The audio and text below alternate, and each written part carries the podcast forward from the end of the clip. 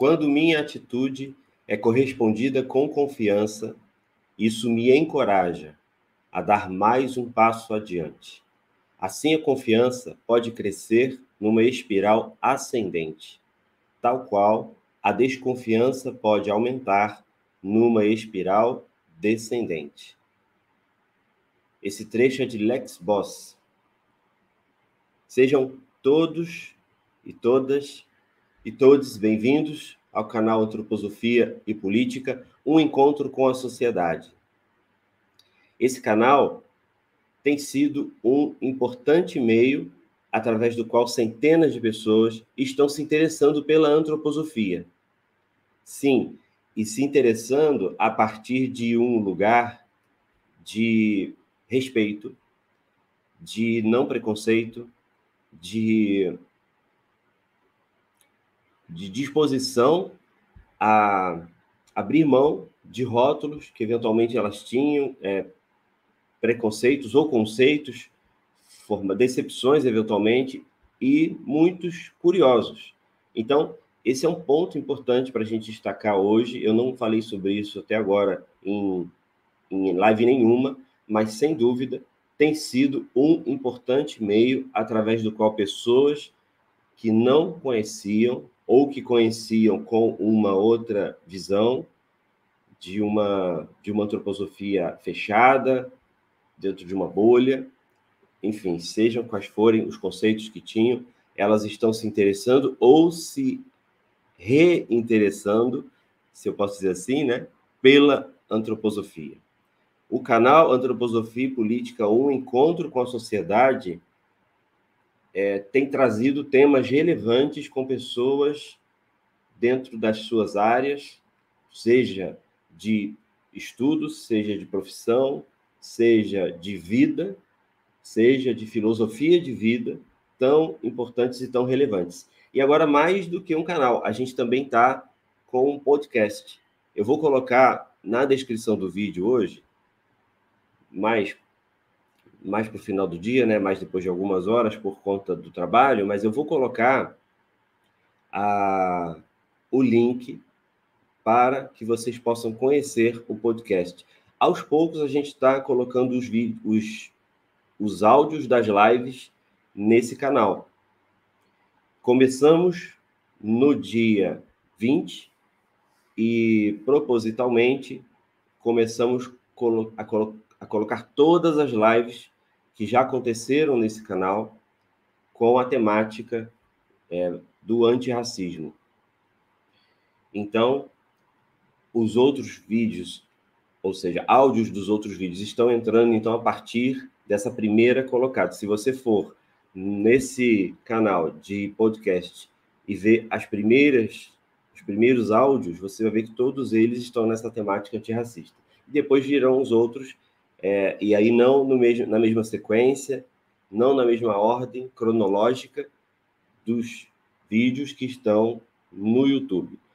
Convido a todas as pessoas que estão nos assistindo pela primeira vez, que vão que receberam esse link, que vão receber, a clicar em se inscrever, a clicar no joinha, clicar em gostei, a copiar o link e enviar para as pessoas conhecidas, para que nos ajude na promoção deste ideal, ou deste trabalho, na verdade, deste serviço que tem sido feito, todas as semanas do ano, com exceção de uma pequena férias que nós tiramos no início de, de entre o Natal e o, e o Ano Novo, no início de janeiro, mas a gente conseguiu esse ano de 2021, estamos conseguindo, vamos concluir com essa pegada semanal sendo cumprida.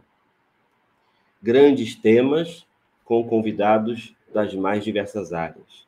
Disposição genuína a escutar, a aprender e interagir. Hoje, para quem tinha visto o primeiro cartaz, a live seria com a Flávia Beth. Recebi uma mensagem dela dizendo que está com Covid. Fica aqui o nosso, nosso abraço carinhoso, nosso, nosso desejo, enquanto todo o coletivo Antroposofia e Política, e com certeza de todas as pessoas desse Brasil que a conhecem, amam, admiram o seu trabalho, nosso desejo de que se recupere o mais brevemente possível e possa estar aqui conosco na próxima live, assim que seja possível e seja melhor para ela. Hoje, o nosso convidado é o cirurgião dentista, está na antroposofia desde 2000, atende na Casa 44, um lugar para a saúde. E atualmente ele é diretor na Sociedade Antroposófica do, no Brasil. É casado, pai de duas filhas, na pedagogia Waldorf desde a educação infantil.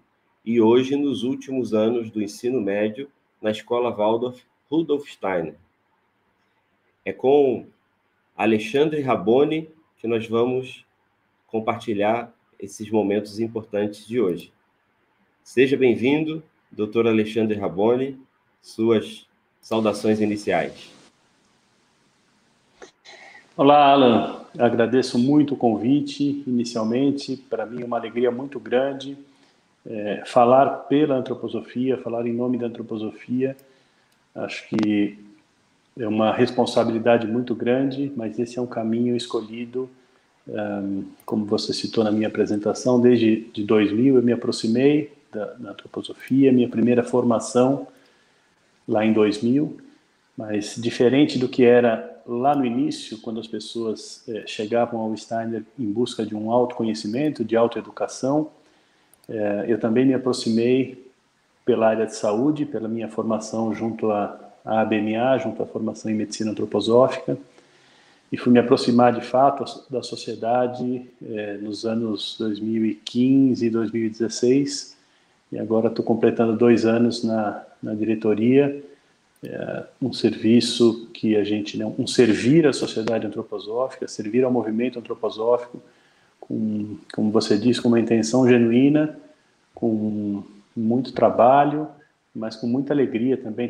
tentando trazer a leveza para esse ambiente que nem sempre se apresenta dessa maneira. Gostei muito da tua fala e conheço um pouco do canal, mas essa busca que o canal tem de, de desconstruir alguns mitos, algumas imagens e linguagens pré-concebidas, eu espero poder contribuir isso tanto junto à sociedade como junto ao nosso papo hoje. Então, uma alegria muito grande, realmente uma honra estar aqui com você hoje.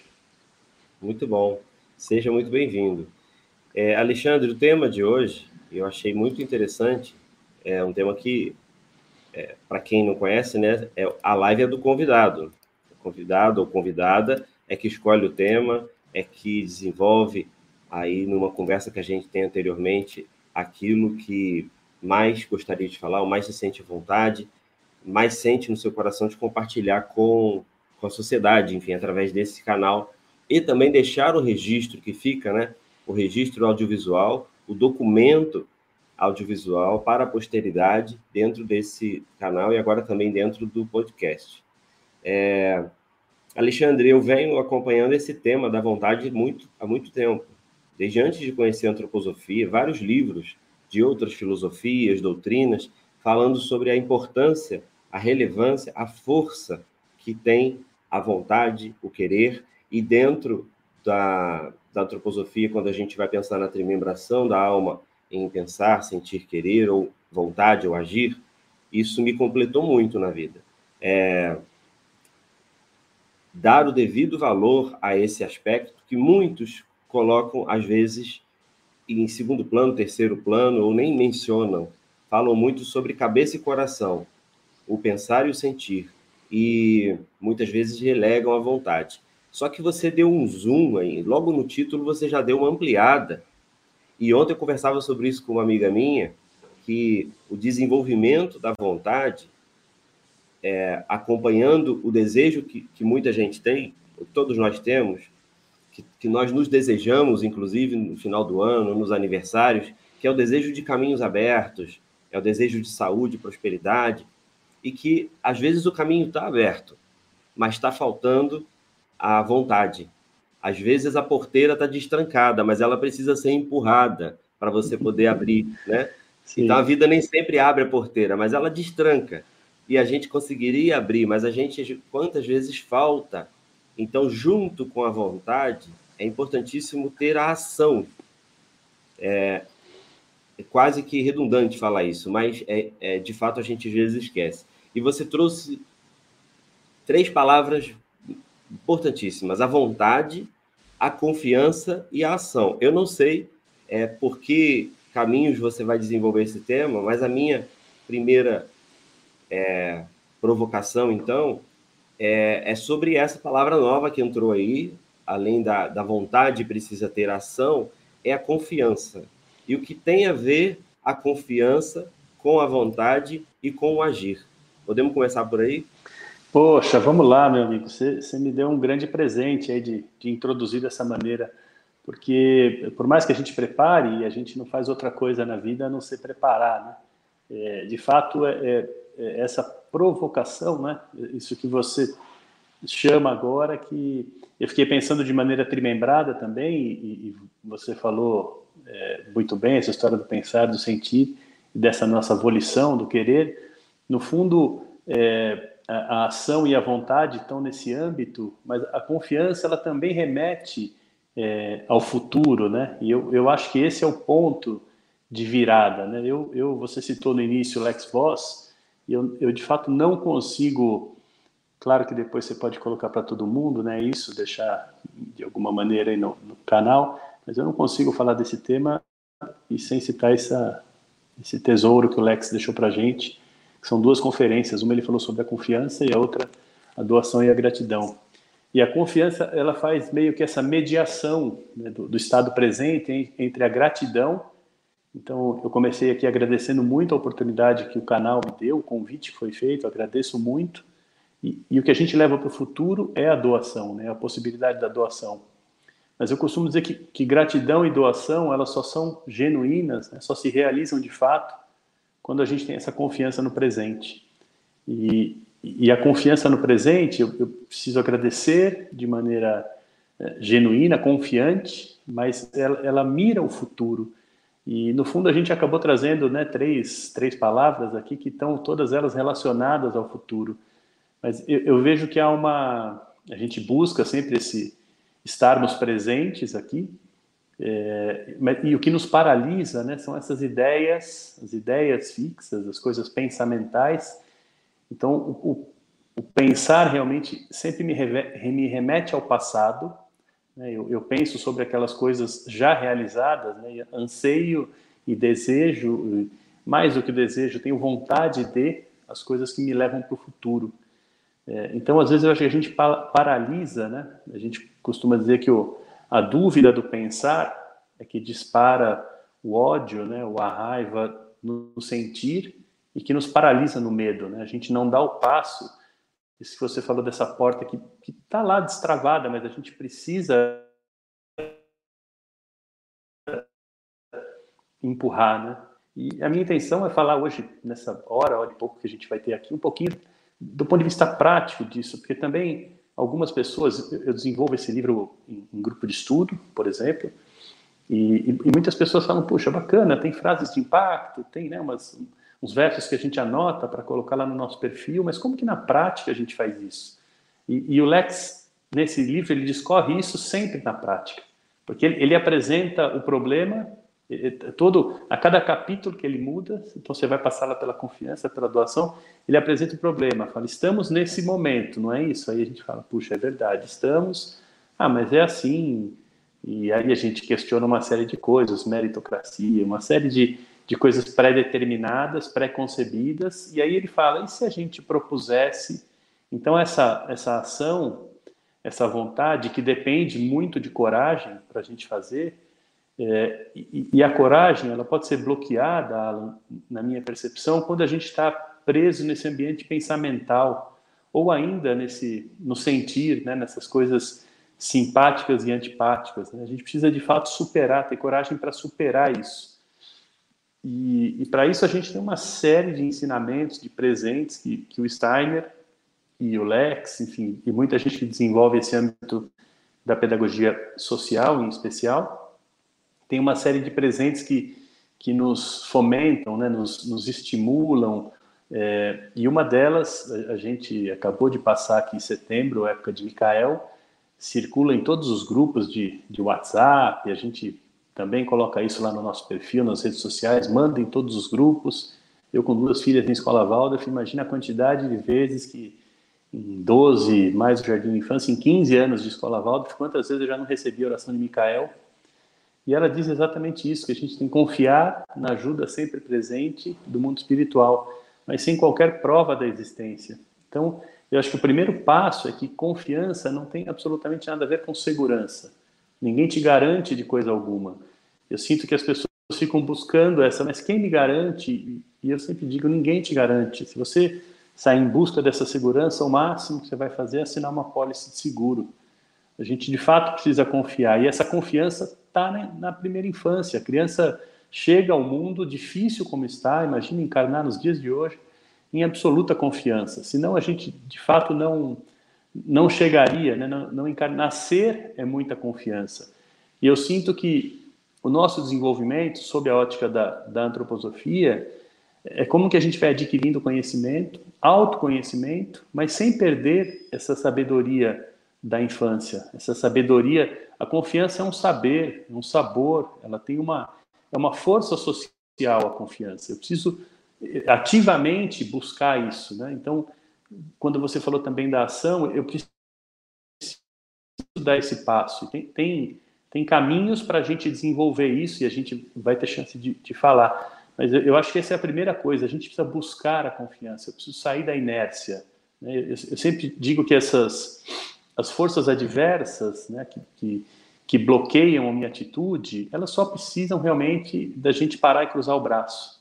Quando a gente achar que não dá mais e encostar e falar, puxa, não tenho forças para, essa força começa a crescer. Eu costumo dizer que a força de confiança, a força do amor, tudo isso em liberdade, elas são muito mais potentes, mas elas precisam que a gente quebre essa inércia, precisa desse, desse começo, né? E, e ainda concluindo um pouco desse título, né, que eu sugeri, é, é interessante como a gente, essas três palavras estão também nesse âmbito do querer, da volição, da vontade, e quando a gente fala da trimembração do, do organismo social, aí mora a fraternidade, né?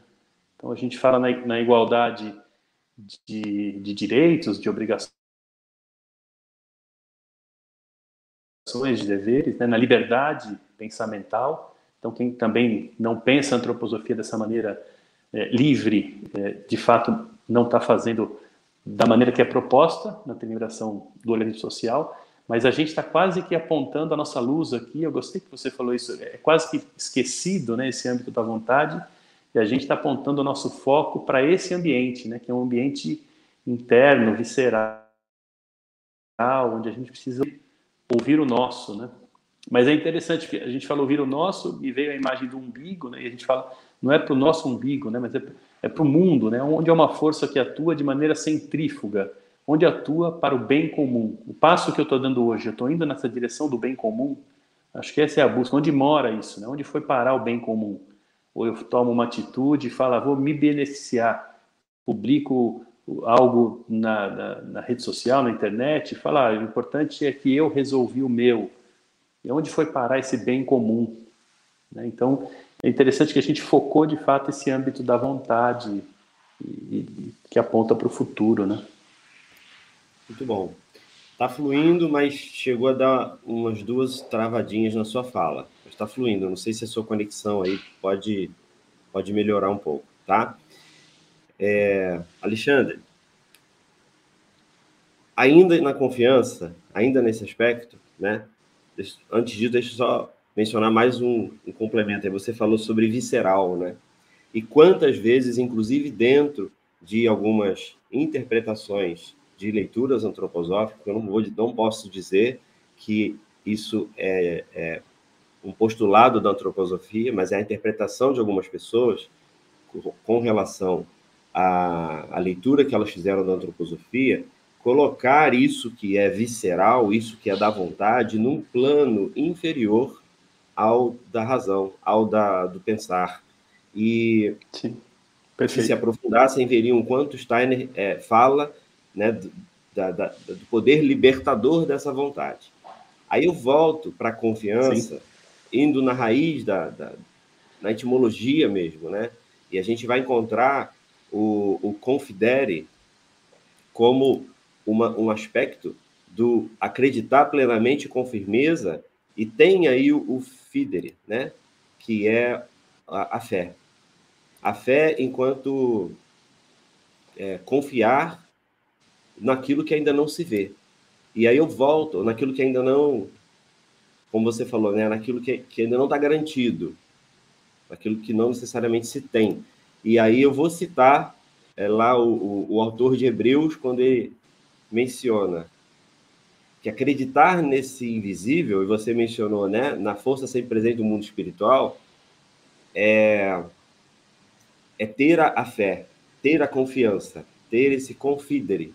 E é o firme, ele define assim, né, o firme fundamento das coisas que se esperam.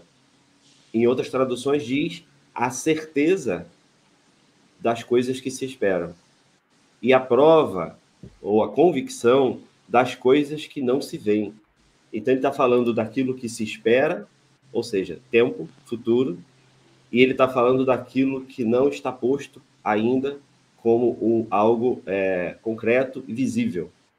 Então, essa confiança também tem esse aspecto, isso também é, traria, nesse contexto de vontade e ação, essa confiança desse lugar etimológico e e por que não dizer, já que eu mencionei, é, teosófico, teológico, espiritual, melhor, melhor, espiritual, né? Essa confiança com fé.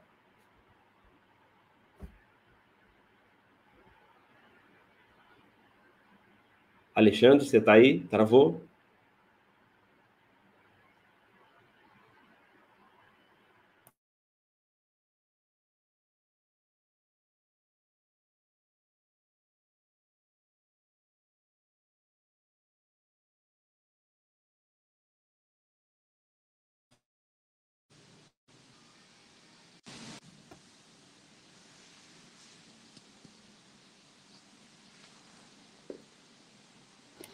Olá, Olá Alexandre. Está de volta?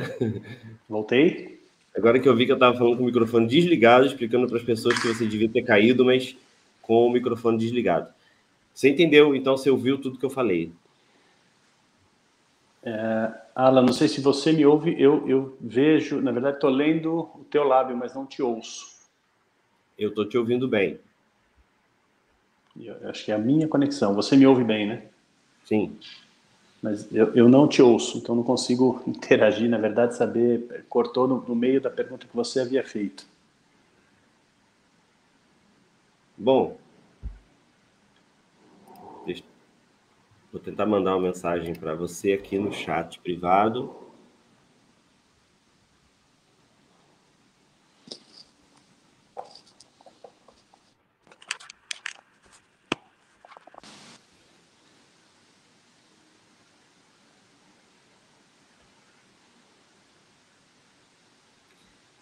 Faz falta. Agora, voltou. agora voltou, ah, voltou, voltou o seu áudio. Não, me é... deu a vontade de falar por sinais para você entender que, que eu estava te mandando mensagem lá no, no, no, chat privado. Eu não sei como é que eu faria isso. Então, você Mas... veja que é mais um insight. Então, eu já vou pegar desse teu insight e depois, se eu escapei da tua pergunta, você me põe na linha de novo. Mas olha como ignorante a gente é, né? Se você fizesse linguagem de sinais, eu ainda apanharia e às vezes a gente fica tão preocupado, né? Fala, pô, não falo inglês, mas eu não consigo nem entender um cara que se comunica com sinais, né? Olha como, como a gente é limitado, e na verdade isso está aí.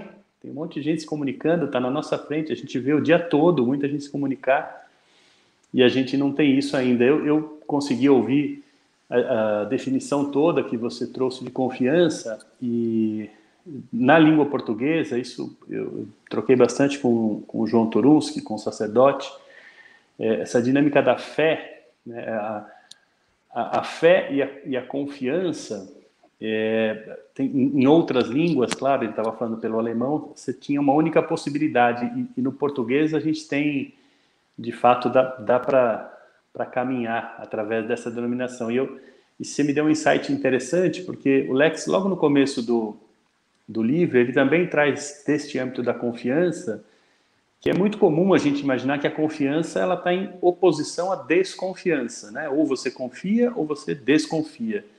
E, na verdade, a confiança, pelo caminho do meio proposta, né, pelo caminho do Cristo, ela está entre a desconfiança e a fé cega.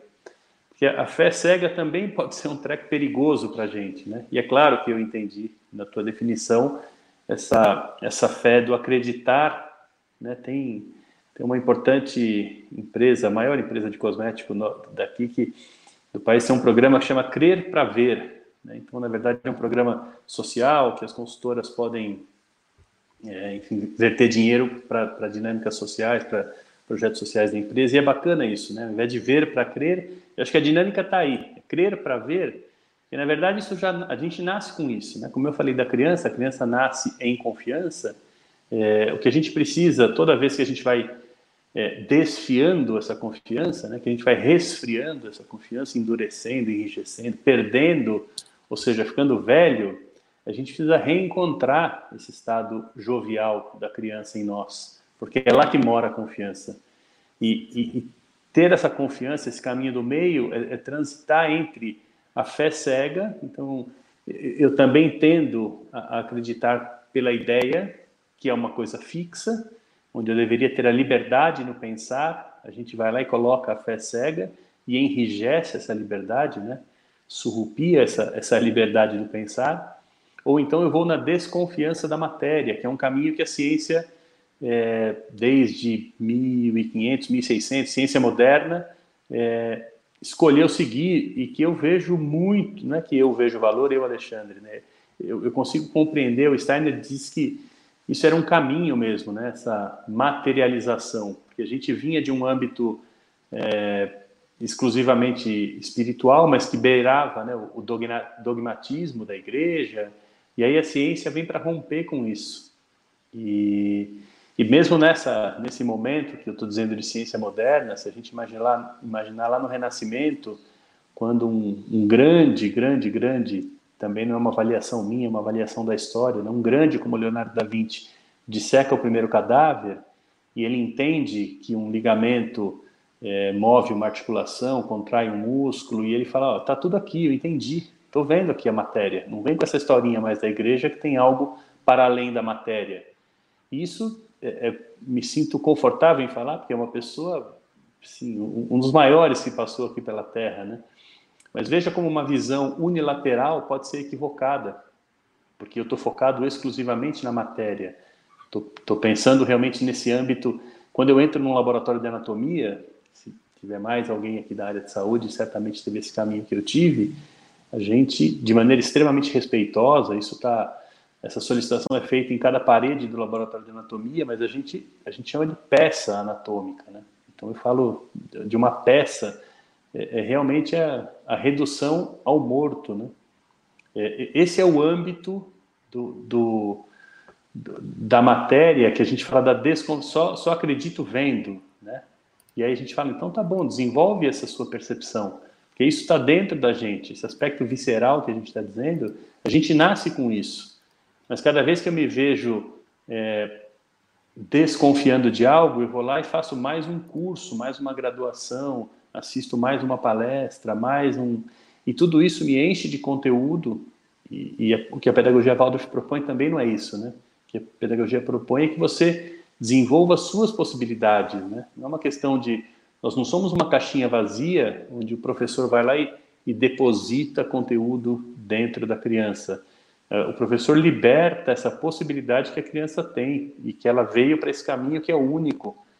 Essa é a qualidade humana do livre-arbítrio. Nós somos únicos, nós não temos que seguir um, né, um, currículo. Ou, ou tem uma coisa interessante que o Mário Zorik, lá da, do Horizonte Azul, da Escola de Resiliência, né, da Associação Comunitária Monte Azul, que eu trabalhei lá por cinco anos, ele dizia: a gente vai à delegacia de ensino para discutir a grade curricular. Quer dizer, tem algo muito, muito estranho aí, né? Você ir à delegacia para discutir a grade, né? Quando a gente fala em jardim de infância, o jardim tem essa possibilidade da, da nossa intenção, né? Quando você faz um jardim, a, a modificação do jardim é porque tem essa intenção da humanidade, né, do humano que está ali junto à, à, pureza, né, junto aos seres elementais, junto às crianças, junto ao que tem de puro, que, que tem de, de mais espiritual. Né? Então, na verdade, a, a, confiança é despertar esse conteúdo interno através de um movimento. É, o Steiner fala o tempo inteiro que ele, ele não queria ser seguido. Né? O Steiner fala, e o Lex tem uma passagem interessante no livro que ele fala isso. O Steiner, é, ele, ele, fala, pegue uma máxima que, que, te encanta aí dentro da antroposofia e, e coloque a sua luz sobre isso. Né? Vai ralar em cima disso aí um ano, dois, dez, trinta anos para ver se isso faz sentido para você, Alan, que é o que pode não fazer sentido para mim ou para quem está nos assistindo. Então, é, não é realmente uma coisa para ser seguida, não é um pensamento rígido, não é uma, uma questão dogmática. A ideia não é se, se propor algo sectário, né? A gente não está em busca de criar uma, uma seita de antropósofos. Né? Quem, quem, quem segue nesse caminho, que não é da liberdade, que não é da diversidade, eu costumo dizer, nesse meu, nessa minha tarefa dentro da, da sociedade antroposófica, que tudo cabe dentro dessa, dessa percepção da antroposofia, só não cabe realmente preconceito, discriminação. Isso é que de fato não cabe, porque isso não tem absolutamente nada a ver com, essa, com esse pensar livre do ser humano. Assim como não cabem é, dogmatizações, fanatismos, né? Então, então é, é, é, justamente, eu vou deixar você fazer a pergunta, é justamente aí, nesse fanatismo, que mora o aprisionamento, onde deveria Sim. ser livre pensar, a gente tem um aprisionamento do pensar. Então, ou eu estou na, na, na, excessividade da matéria, estou na desconfiança, onde Ariman reina absoluto, ou eu estou nesse âmbito é, da ideia fixa, onde Lúcifer me, me brilha tanto, me ilumina tanto, que me cega né? Como que eu encontro esse caminho crístico do meio? Como, como... Essa é a, a proposta, né? Perfeitamente. E, e, e, é interessantíssimo a gente entrar aí, a gente está filosofando bastante, mas isso é profundamente prático, né?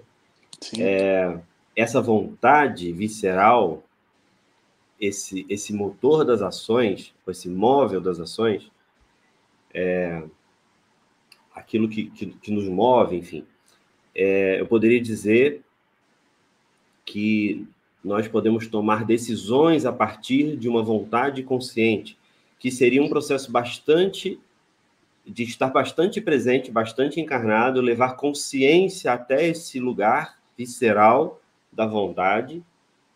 E, e isso, sim, é um processo é, importante, né, evolucional para a gente. E, e aí sim a gente poderia falar em decisões a partir da vontade. Também podemos falar disso como um caminho para se chegar à intuição, mas vamos pegar por aí só para não sim. abrir muito. As decisões da nossa vontade, poderia dizer que são sempre a expressão direta da nossa individualidade, do nosso eu? Como é que, como é que você vê isso? Perfeito. E, aí, eu que sou profissional de saúde, embora esse tema atualmente é o que norteia meu, minha caminhada dentro da antroposofia, esse tema da confiança, mas eu trago isso para o consultório. Né? E para mim, saúde, a saúde ela só se dá individualmente quando a gente tem essa saúde social. Quer dizer, para que eu possa expressar a minha vontade, né, pela, pelo meu interno, pelo meu visceral, como a gente tem está trazendo aqui, eu preciso ter essa liberdade de pensamento. Eu não posso estar com o meu pensamento é, prejudicado, mas eu também preciso de uma igualdade de direitos e de deveres, ou de possibilidades. Né? Então, a gente fala tanto da história, realmente não vale a gente abrir e falar de meritocracia, porque é uma questão métrica só, né? Cada um acha que tem. Eu vou definir o que é mérito, o que não é mérito, e aí sempre que a gente dá um passo para trás, a gente fala, pô, você está achando. Então, eu me considero, na verdade, um baita de um privilegiado. Eu acho que a palavra é essa. Eu, eu sou um cara privilegiadíssimo de você me, me, entrar em contato, falar, vamos fazer um papo, uma live, e eu ter disponibilidade para isso, né? O máximo que me incomoda é a minha conexão, que não está 100%. Agora, se a gente olhar para trás, o quanto eu já fui beneficiado, o quanto eu estou numa posição, dizer, o, o, quanto, se eu tiver consciência disso, é, o quanto eu preciso devolver. Quando a gente se vincula a antroposofia, quando eu me vinculo à sociedade antroposófica, eu faço isso semanalmente, eu converso com pessoas que querem se tornar membros da sociedade antroposófica. E, e vez ou outra, as pessoas entram numa expectativa assim, o que, que eu que, que eu vou ganhar na sociedade, né? O que, que, que eu tenho direito a o que na sociedade? E na verdade esse vínculo é, é quase que o, quase não, eu vejo que é o contrário, é o que eu vou oferecer para a sociedade, não só para a sociedade antroposófica, para a sociedade como um todo. É o que eu come, o que eu assim passei, pincelei aqui no começo do papo. O que, que é o bem comum? Então quando você me aciona fala, Alexandre, vamos fazer um papo? Vamos. Você está aqui e a gente, como você falou, desprendeu tempo para preparar para o bem comum. Isso não é para você, Alan, né? não é uma questão pessoal e não é para mim. Então a gente fala o que, que a gente pode fazer que na nossa concepção faz sentido, porque eu acho que isso também é uma, uma, uma concepção que eu também ouvi isso do, do João Turunski, do sacerdote da, da comunidade de cristãos, né? essa, de, essa definição de, de esperança do Vlakav Havel. Esperança não é que tudo vai acabar bem. Até porque se acabar bem, de novo, precisa ver o que é bem para você e o que é bem para mim. Mas a esperança é que o que eu estou fazendo agora faz sentido. Então a esperança é falar, pô, neste momento eu me preparei para estar aqui com o Alan durante essa hora e meia, enfim é, é isso que faz sentido. Isso é que alimenta a minha esperança. Mas não é para mim. Né? O que, que eu posso verter para o mundo? Essa, o mundo que eu vou, vou beber desse mundo, claro, vou saborear esse mundo. Mas se eu tiver essa percepção minha e do mundo, e eu for cuidar desse mundo, desse social, desse, é disso que eu quero beber, de um social melhor, de um mundo melhor. A gente está vendo que a gente está fazendo. Eu só, é, é, a gente tem dificuldade de entender como que alguém consegue fazer o que faz com a natureza, né? Com o você fala, ah, vai chegando a época de, de, férias, você vê aumenta o índice de animais abandonados, aí você fala, meu Deus, né, que drama, puxa, eu fico coração apertado, eu lá penso nas minhas cachorrinhas, é, mas tem gente que abandona o filho, né? Então, como que eu crio uma relação com o meu íntimo, né? E o que eu posso oferecer, é, e não digo isso de uma forma a julgar também quem está abandonando, porque alguém pode falar melhor abandonar o cachorro do que sacrificar, enfim. Acho que o mérito não é esse. Eu só preciso a cada passo que eu dou, e inevitavelmente eu darei passos em falso. Inevitavelmente eu serei seduzido é, por esse aspecto materialista ou por esse aspecto da luz, da ideia, da, dessa percepção perfeita do raciocínio, né? É, é fácil a gente cair nesse lugar. E, e como que eu tomo consciência, como você falou, para estar presente na minha atitude e dar um passo em direção ao bem comum? Como que eu proporciono isso? Como que eu reconheço o meu privilégio? Esse é, esse é o primeiro passo. Caramba, eu tenho, eu tenho coragem de reclamar disso que eu estou reclamando, né? Você olha para o lado e fala... Você entende? Esse, esse é um pouco o âmbito. É, como sociedade antroposófica, inclusive, a gente, é, eu, eu, vejo na Suíça ou na Alemanha uma preocupação com a manutenção da nossa liberdade. Né? A gente falou um pouquinho antes aqui, também não é o foco, falar da vacina. É importantíssimo que a gente mantenha a liberdade. Mas aqui no Brasil eu estou preocupado com a fome, com o desemprego, com feminicídio. Tem, tem pautas que são urgentíssimas, né? que a gente precisa dar conta, né? Um pouco daquela história do dar o peixe ou ensinar a pescar, você fala, mas o cara tem que minimamente segurar a vara, tem que, tem que estar vivo, né? Então a gente está num momento onde eu, é claro que eu tenho a minha liberdade e, e, penso o que eu quiser lá no meu íntimo sobre qualquer assunto, mas agora eu preciso pensar no todo. Essa atitude que eu estou tendo favorece o todo, favorece o próximo, né? Eu, eu, é, é óbvio, eu acho que o caminho é sempre buscar a nossa decisão com a consciência no presente para que isso seja feito do nosso íntimo, Alan. Mas é, isso tem que estar relacionado ao todo. A decisão Sim. é minha, a individualidade eu, eu assumo, mas o que, que impacto isso tem no todo? Eu acho que essa responsabilidade é o que a gente também precisa olhar. E quando é, eu vou, eu vou, eu vou, eu vou te afunilando, tá? Até um, ponto que, até um ponto que eu acho que a gente chega que a coisa fica mais importante ou mais polêmica. Mas vamos lá. Quando eu deposito a confiança no outro, sim. E aí, seja numa de preferência, mais fácil da gente analisar aqui, conversar aqui, né? Numa, numa relação de proximidade. Sim. Ou seja, numa relação de, de um para um, numa relação de, de entre iguais. Eu deposito confiança no outro. Existe uma, um outro aspecto que a gente entra daqui a pouco, não agora, que, que a gente também deposita confiança em instâncias. A gente deposita também confiança em, em,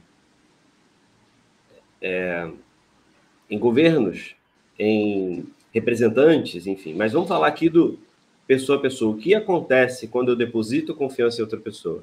É um movimento em que eu me entrego totalmente e fico num estado de vulnerabilidade, porque Muita gente talvez tenha um bloqueio para fazer isso, Sim. por parecer que está, né? Eu estou me abaixando, eu estou me vulnerabilizando quando eu me entrego essa confiança.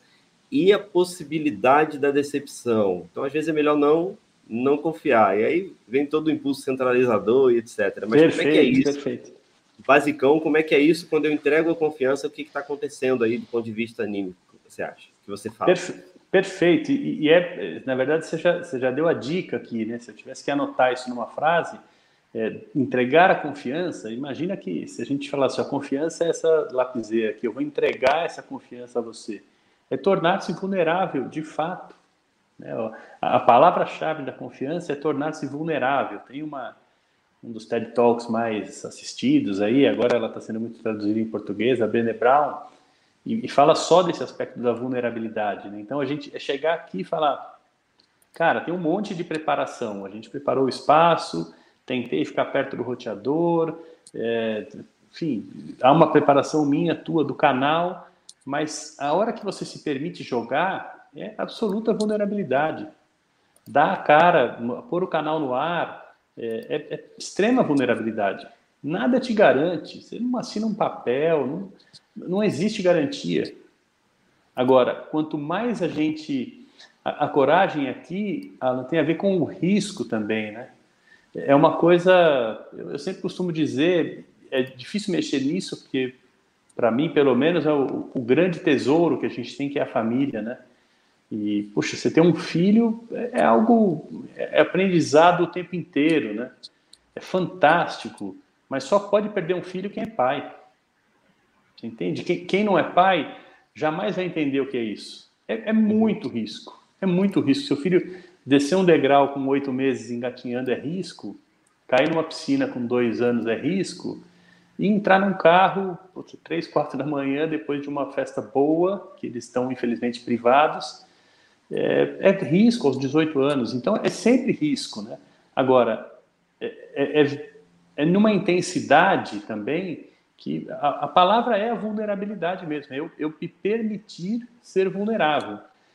Quando eu não me permito ser vulnerável, quando eu quero estar no comando, né, no controle, ou, ou como a gente colocou, colocou, também no texto introdutório, esse poder que é obscuro, é, é claro que a gente super entende isso, porque a pessoa não consegue, isso não foi cultivado. Né? Como eu falei, a, a confiança ela tem que ser cultivada diariamente, durante toda a vida. Se ela não foi cultivada e eu não tenho confiança, ou seja, se eu dependo que alguém me garanta, me dê segurança, eu não consigo realmente compartilhar absolutamente nada. Não consigo compartilhar minha confiança. Não consigo entregar para que você decida.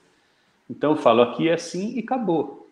Então eu vou colocar todos os lanches da mesma maneira. Né? E aí eu vou querer provavelmente que todo mundo coma o lanche à minha maneira.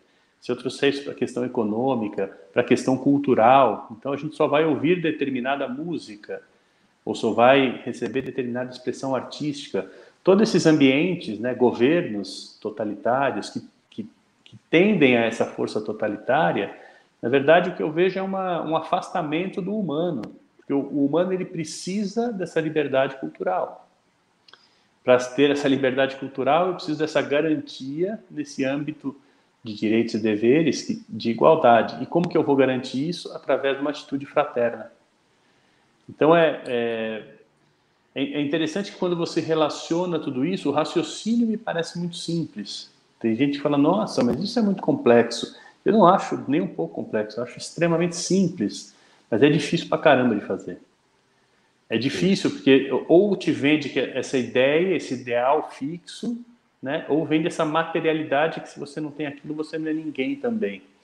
Agora, a gente não caminhar de forma cooperativa, de forma a compartilhar, ou a grande palavra mesmo, e o Steiner trouxe isso. A gente tem que entender que quando o Steiner pensou antroposofia, né, quando, quando ele deixa a sociedade teosófica e vem para a sociedade antroposófica, que tem como, como questão central realmente a arte, né, a arte não é um apêndice no currículo Waldorf, a arte é central, o Steiner entende que todo humano é um artista de fato.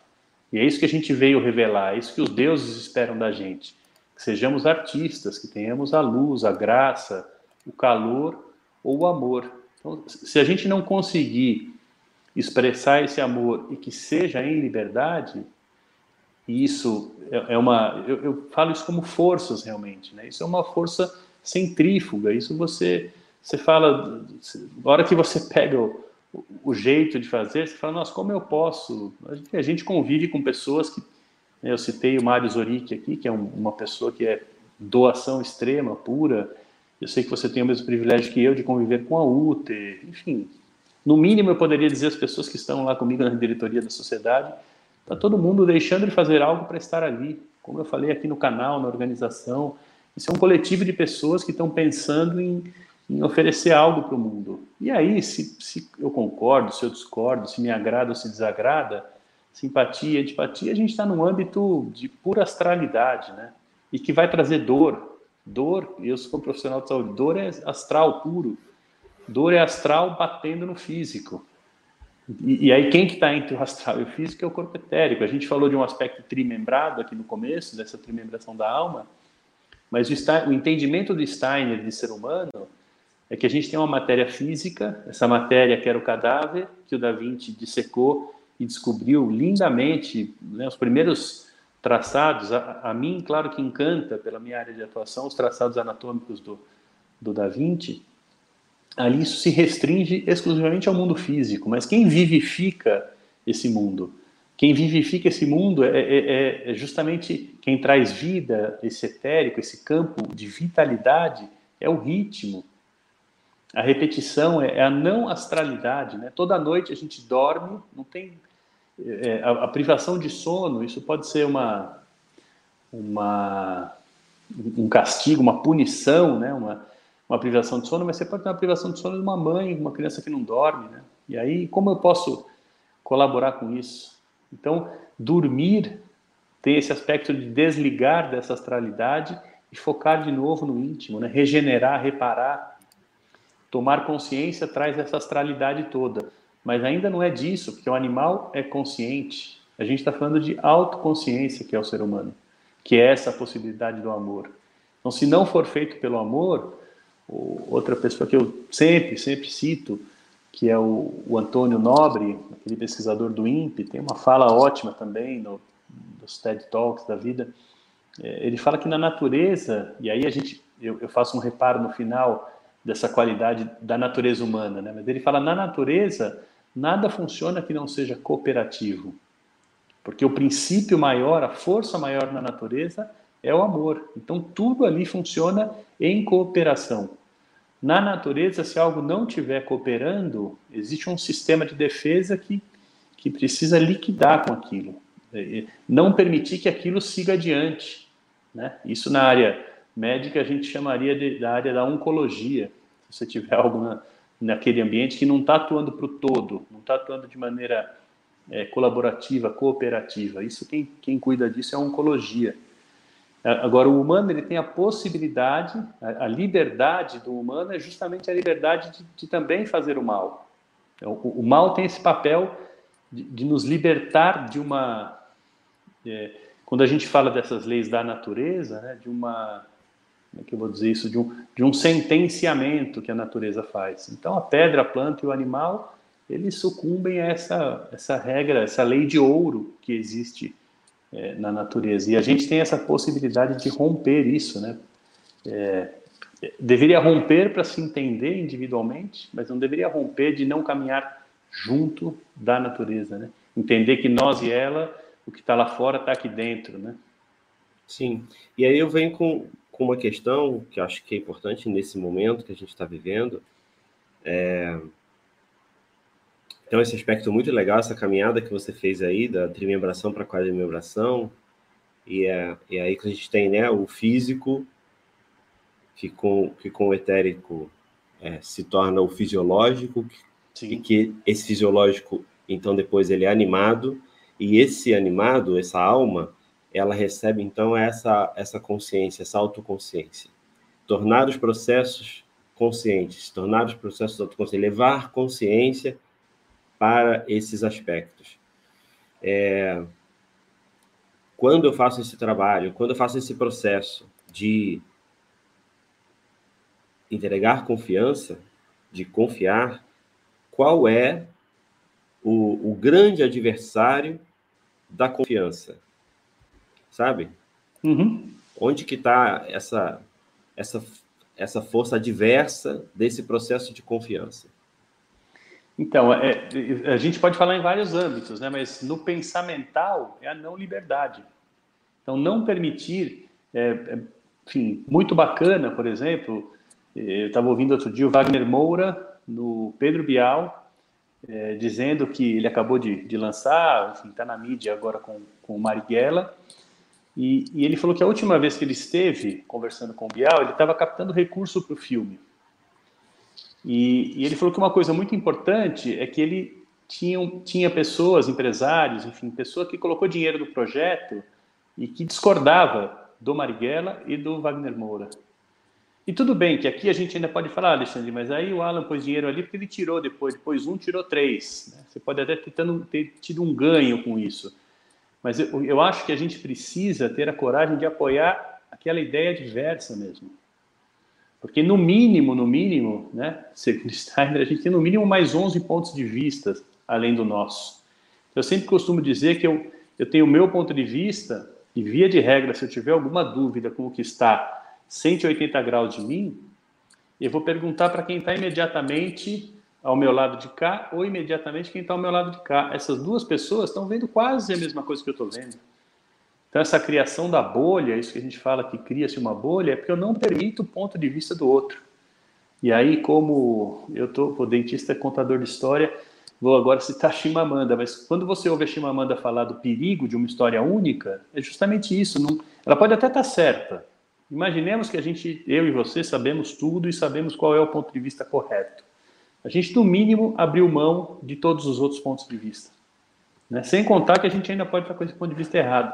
Mas é, é, no mínimo, você perder a chance de ouvir, de conhecer todos os outros pontos de vista. Então, a gente falou agora há pouco que a conexão ficou ruim.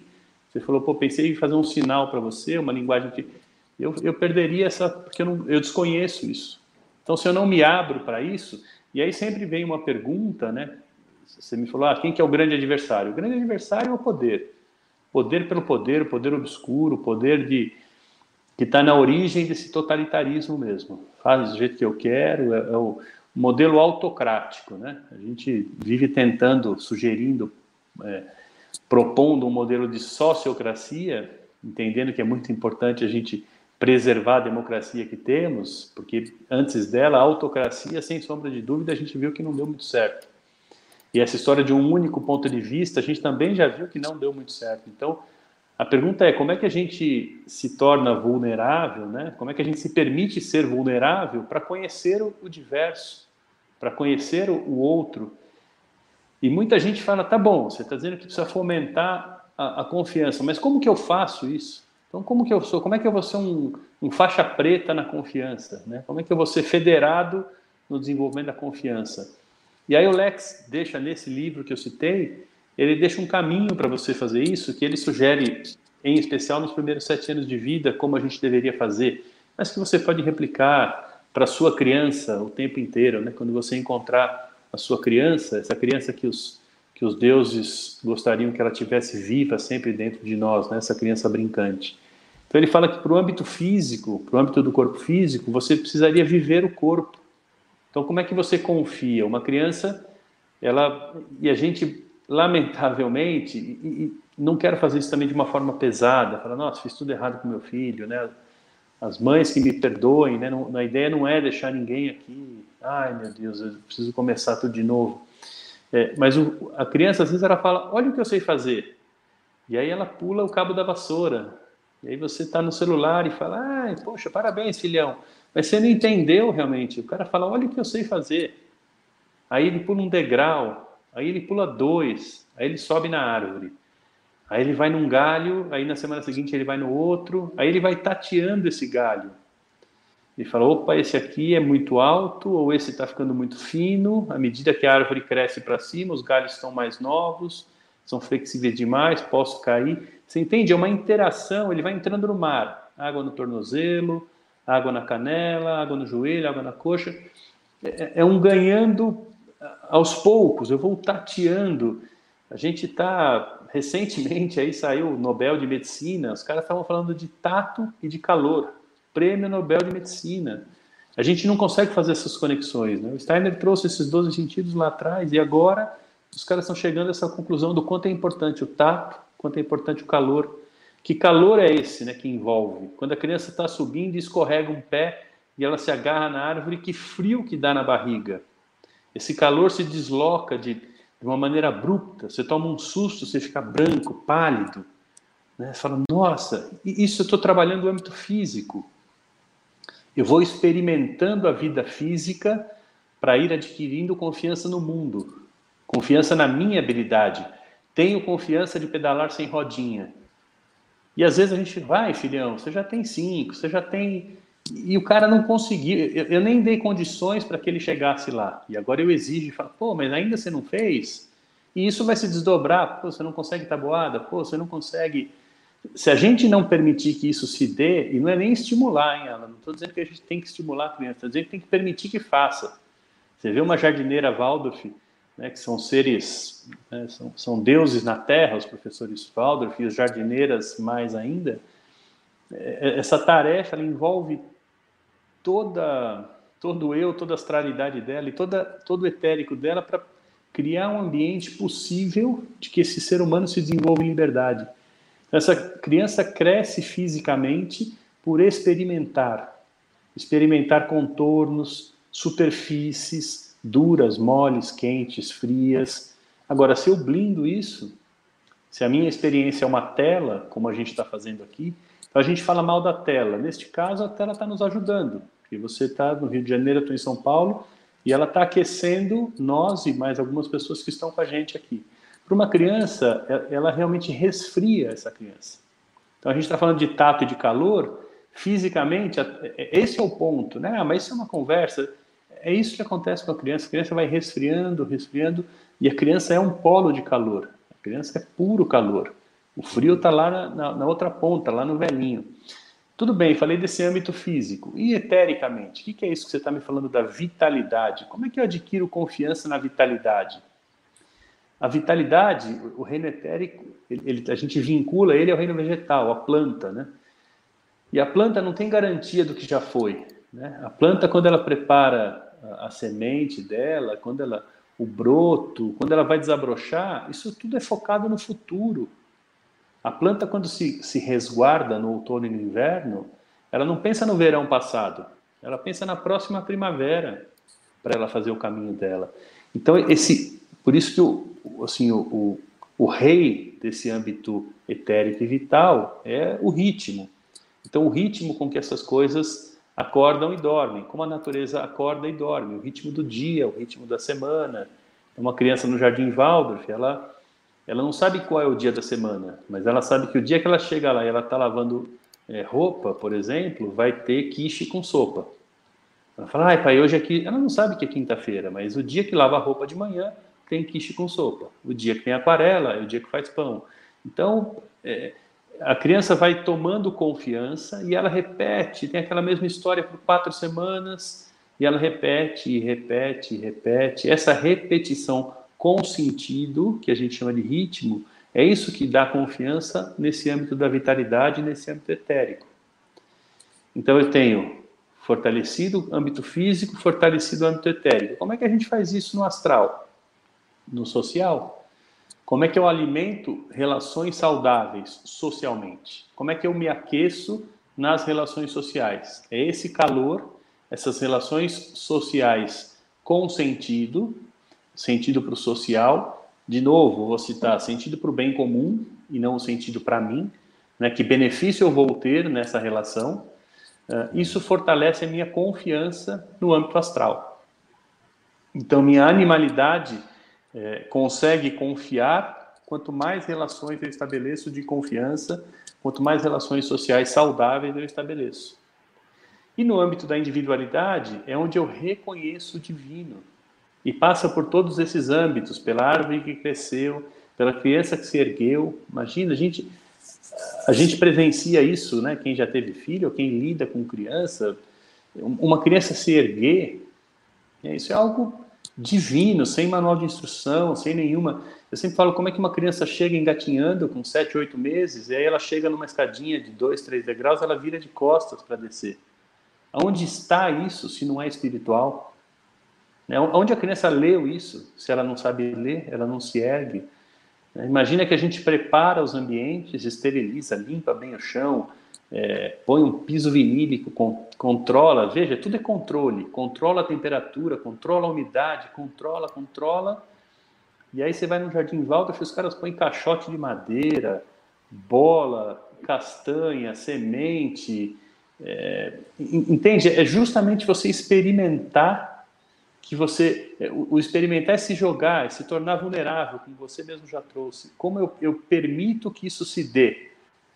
O, o, controle e o totalitarismo é não permitir que isso se dê, nem no físico, nem na minha vitalidade, nem na minha animalidade, tampouco na minha individualidade. Então, quando você olha para essas pessoas com um adulto, que está inadequado, que está incoerente frente ao que um humano deveria representar, é, é isso que nos estranha. Né? Isso, para ser assim, delicado, no mínimo, é, é, esse estranhamento que causa. Né? Quando você fala, nossa, o cara é um desumano, né? ou poderia andar um pouquinho mais e falar, o cara é um desgraçado, né? o cara não tem graça nenhuma. Então, tudo aquilo que os deuses verteram para nós, se você falar o que, que os deuses esperam de nós, né? Que a gente seja humano, que a gente humanize, espiritualize a Terra, que a gente brinque, que a gente celebre, que a gente ame, que a gente compartilhe, né, que a gente forme comunidades. É isso que o Steiner fala. Não adianta eu, se eu chegar lá em algum lugar, chegar na frente, eu vou ter que esperar todo mundo. Só vai estar tá bom para mim quando estiver bom para todo mundo. E eu sei que isso pode soar romântico demais, ah, tolinho, né? Mas é o, é o que eu tenho, é, enfim, encontrado quando eu permito, quando eu me permito vulnerabilidade, né? Então eu encontrei isso quando eu cheguei na, lá em 2000, que eu fiz a minha formação, eu fui trabalhar na favela Monte Azul. Então eu vi pedagogia Waldorf na favela. Eu não era pai ainda, eu falei, o dia que eu tiver um filho, eu queria pôr meu filho lá. Queria pôr ele num berçário da Monte Azul. A Monte Azul foi quem mostrou a pedagogia Waldorf para mim. E aí, hoje estou dentro da, da, sociedade, também vejo isso, vejo isso na Escola Waldorf, com todas as coisas que a gente vive querendo melhorar, sugerir, falar, ah, eu faria diferente, mas, mas é a possibilidade que a gente tem de troca. Você, enfim, você, quem, quem conhece o ambiente Waldorf, uma fala de 30 pessoas, você sabe nome, sobrenome, onde a pessoa trabalha, quantos filhos tem, se tem filho numa sala acima, numa sala abaixo, é, minha filha foi fazer uma, uma atividade, monitora de acampamento agora, fizeram, foram acampantes durante muito tempo, agora ambas são monitoras.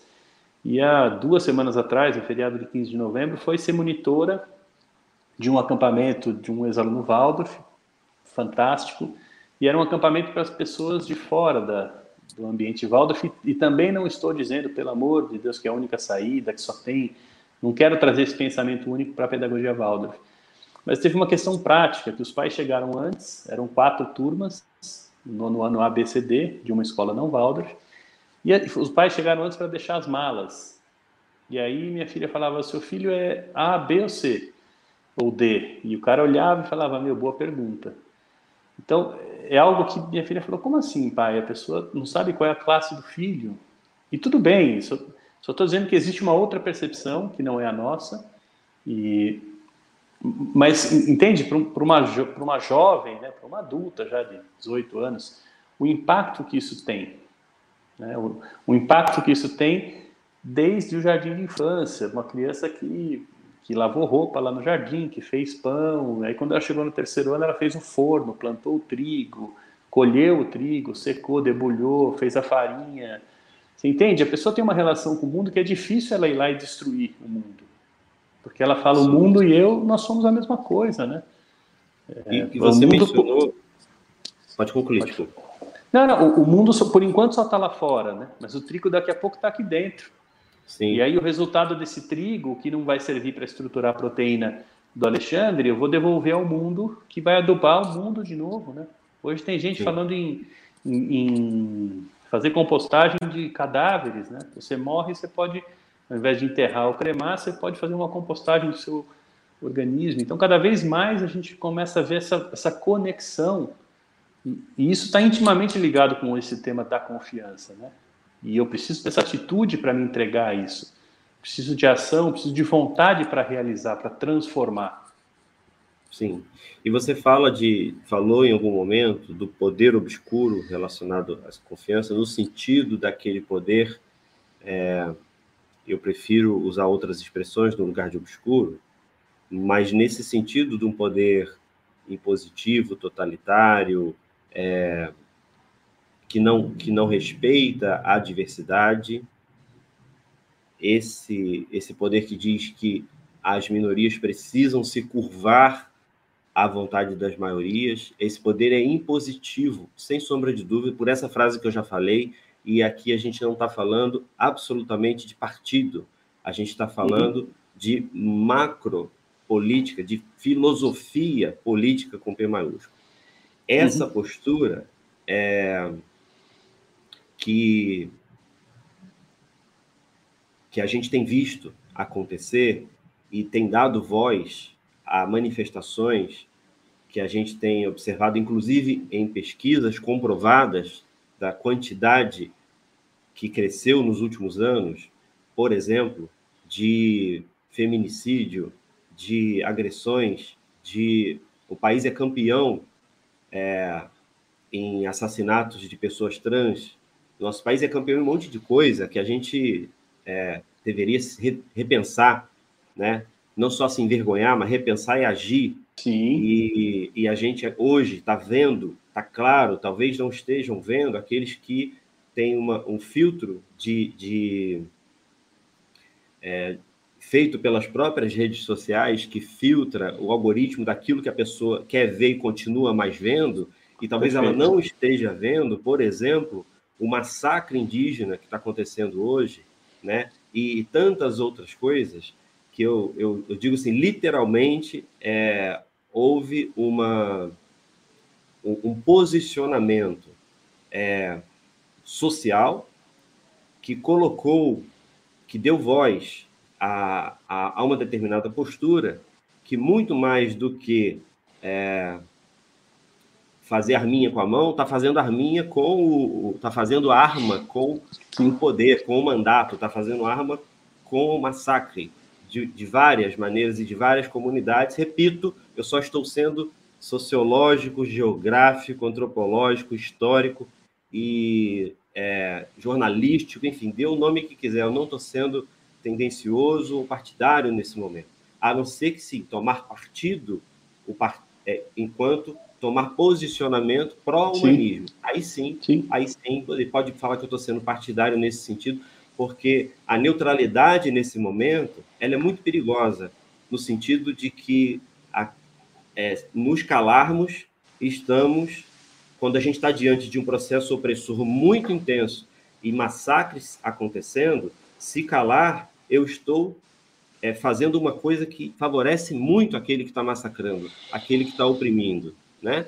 E aí surgiu uma questão aqui na, no chat em respeito aos nossos a nossa audiência, eu vou mencionar aqui, eu vou pedir que você responda, mas já vou pedir para que você não é, se aprofunde por muito tempo nessa questão, para que a gente possa continuar trazendo esse brilho do, do que você veio é, compartilhar aqui com a gente hoje, uhum. mas responda, é, acho que sucintamente, mas suficientemente, um, uma pessoa chamada Rick, e eu não sei se é o Rick ou a Rick, e diz assim, é, com, que tal examinar quanto a esse surto de pandemia, a chegada ao poder de exploradores de fundamentalismo, reacionário ideológico, vazio na política, que querem.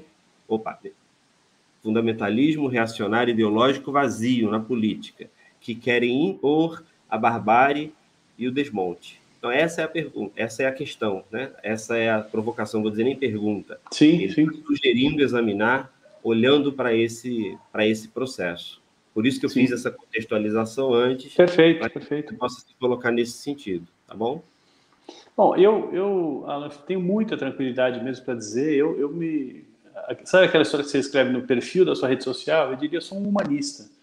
Então, eu vou pelo humano. Então, o que é desumano, é, claro, me desagrada. E, para mim, humano é, de fato, uma, um conceito onde conflui todo mundo, que todo mundo tem um potencial de humanidade. Todo mundo nasce com a chance de ser humano. E a gente vai se desumanizando pelo caminho um pouquinho e aí fala, opa, dei uma derrapada e volto para esse caminho de humanização. Esse caminho não é uma, uma coisa, um trilho, uma coisa de não liberdade. Não. Mas a história é, assim, se, eu, se eu me afastar demais disso, né, se, eu, se eu ficar desumano, a gente fala do, do ponto sem retorno, né? inclusive o Antônio Nobre, lá do INPE, fala muito isso. Será que a gente já chegou nesse lugar de não retorno? A gente já desmatou a um ponto que não tem retorno?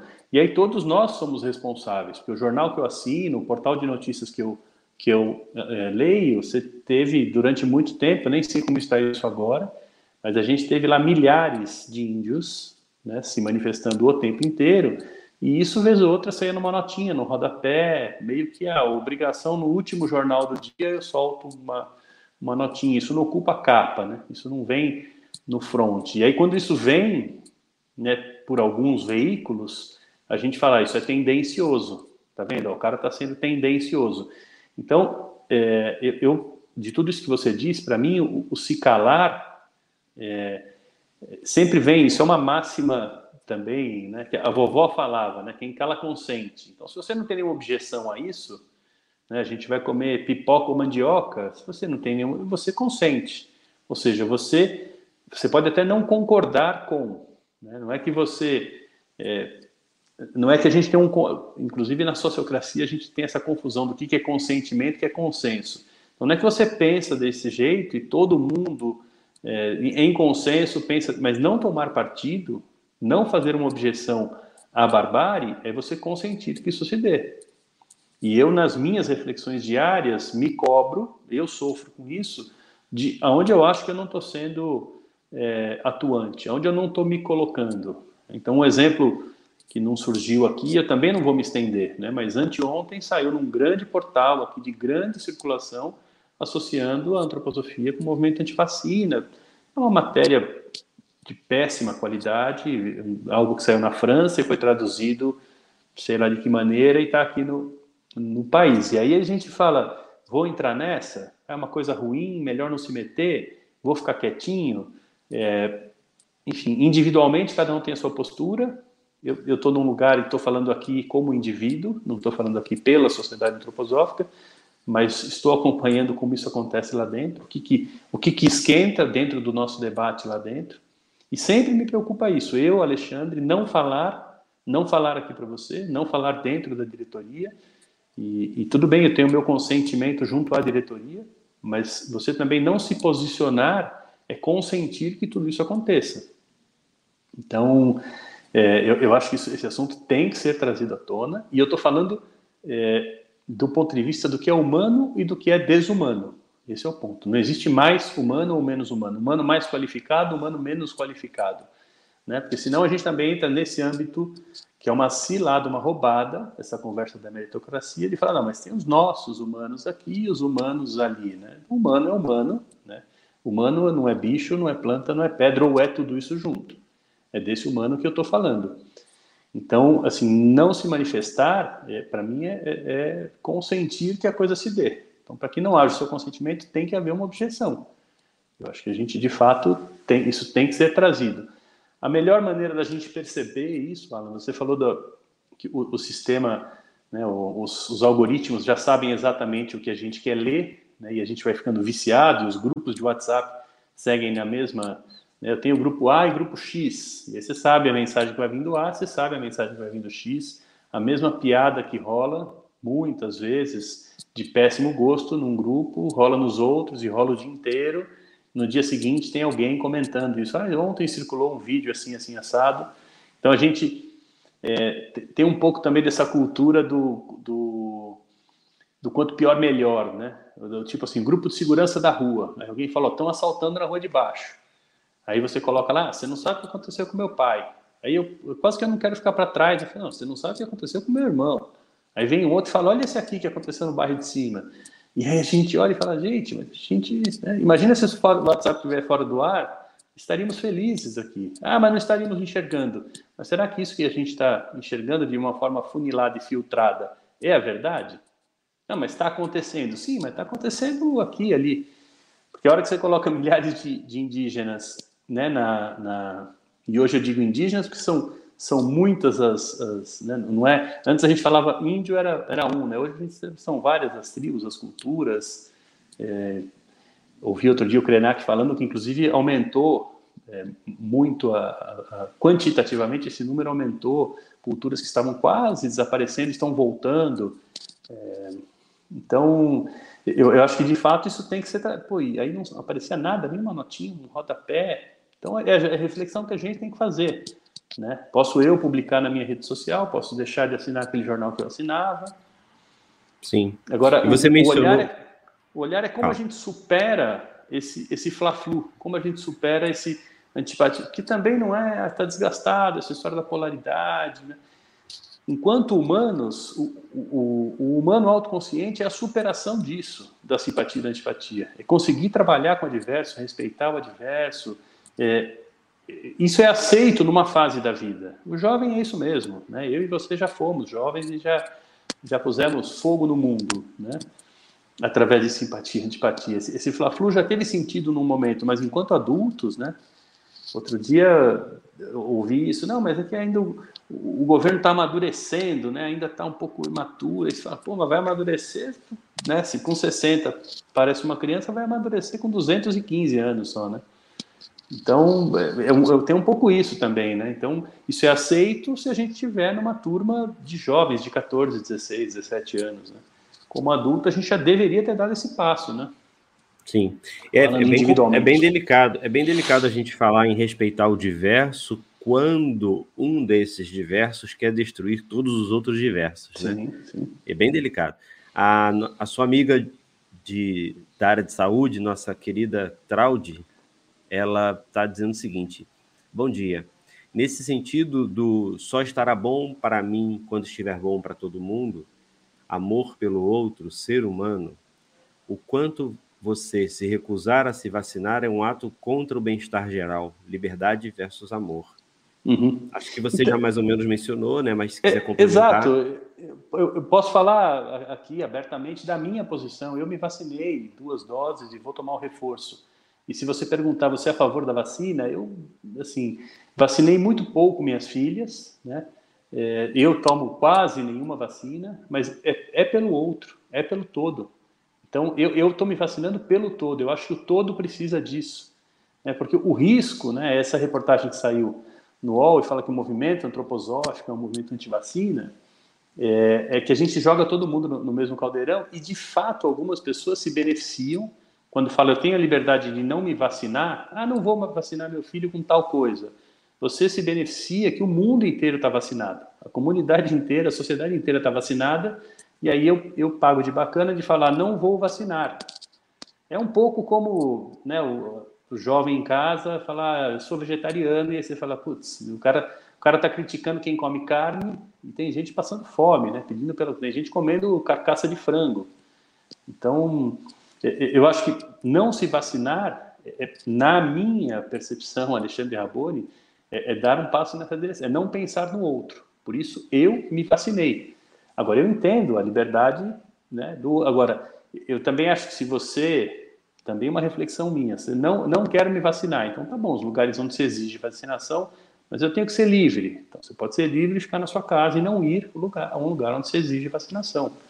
É, é, difícil a gente, de fato, pensar no individual e, e pensar no todo, pensar na sociedade. Isso caminha, esses tais 12 sentidos, né, esses 12, 12 janelas com as quais a gente toca o mundo, e eu citei duas aqui, o calor e o tato, mas a gente poderia falar lá na, ainda na primeira infância do equilíbrio do movimento, eu preciso também ir limpando esses sentidos né, o, o tempo inteiro para perceber o mundo.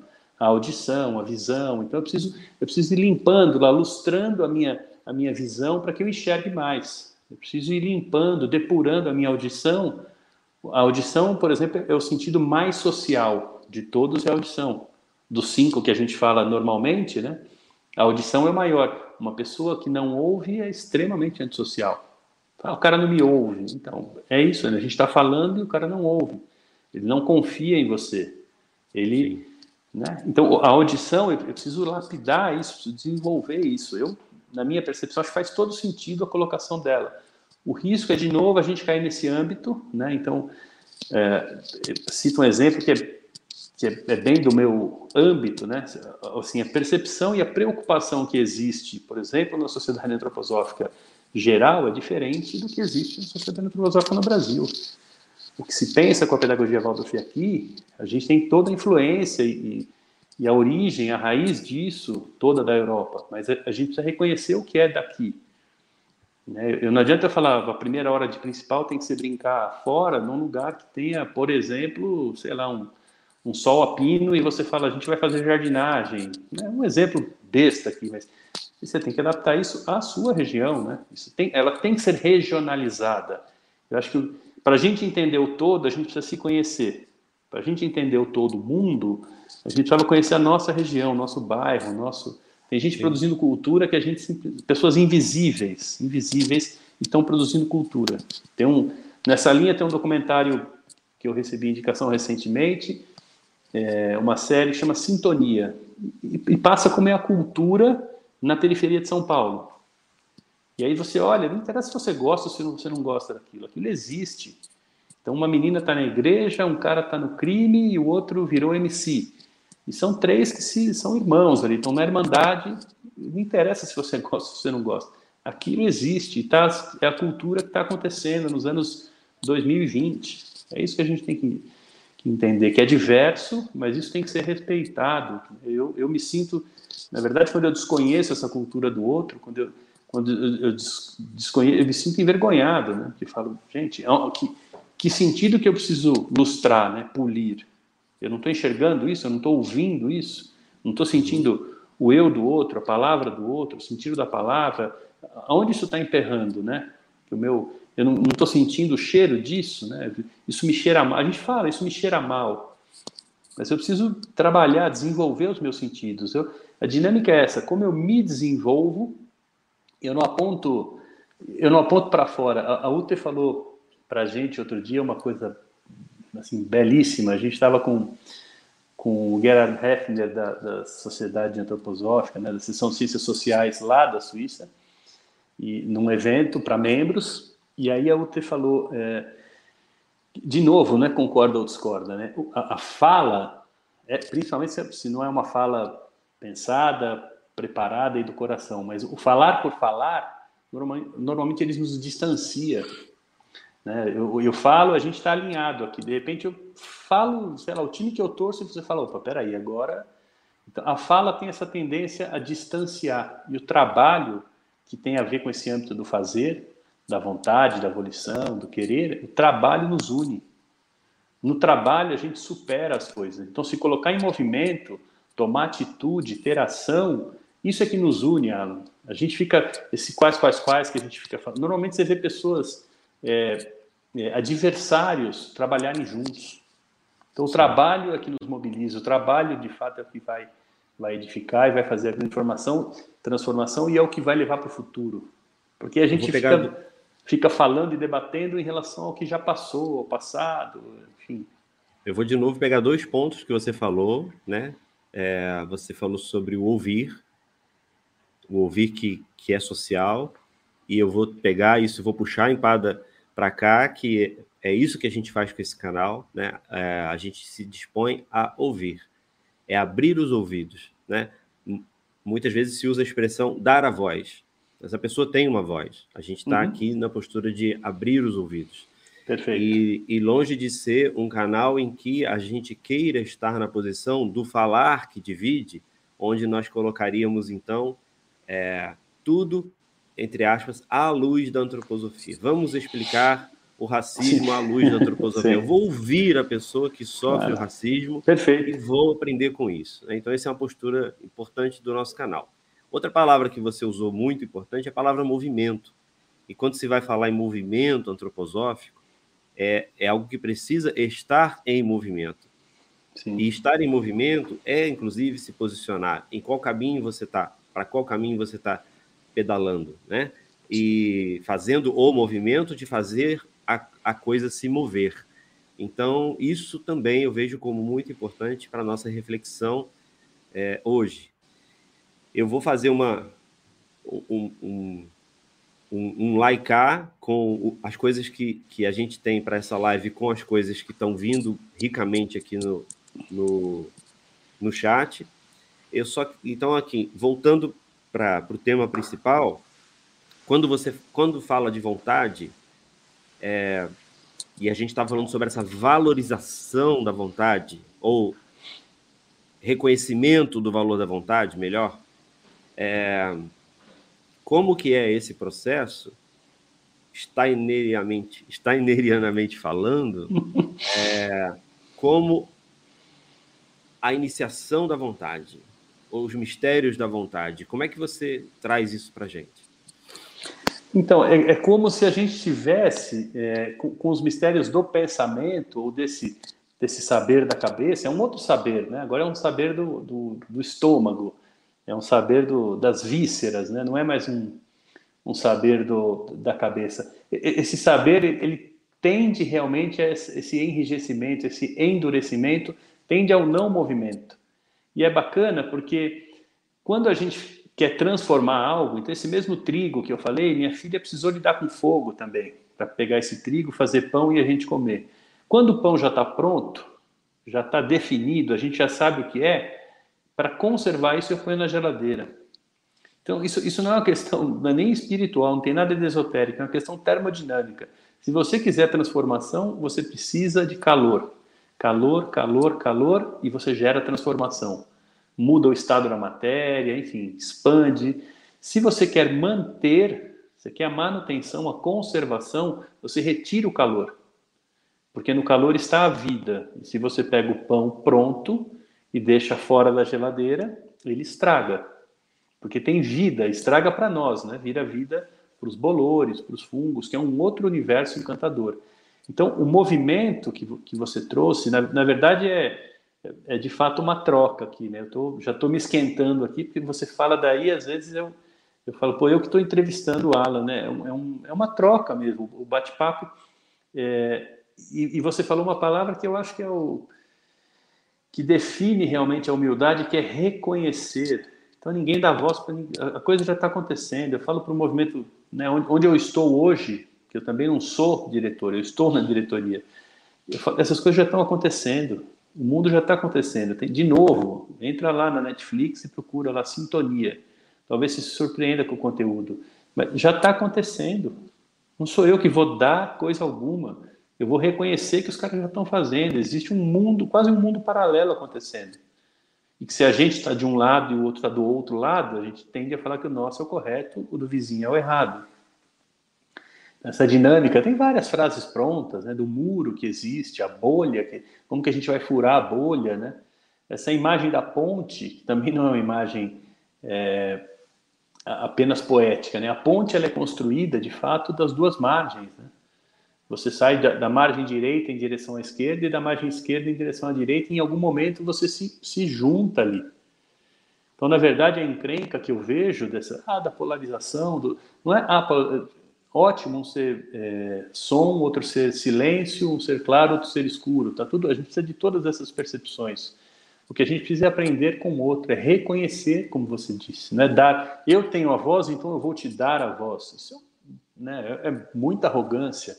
Ninguém dá nada para ninguém. Isso já existe, a pessoa já está fazendo, né?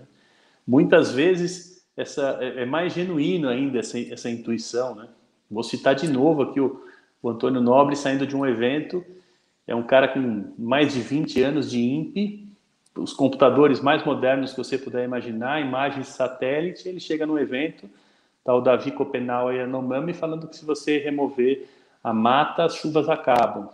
Aí o cara fala, pô, você tá de sacanagem comigo, né? Porque eu tô, minha, eu sou, minha vida é estudar, sou um pós-doutor e estou precisando de muitos computadores para entender isso. E você chega aqui e antecede a minha fala, né?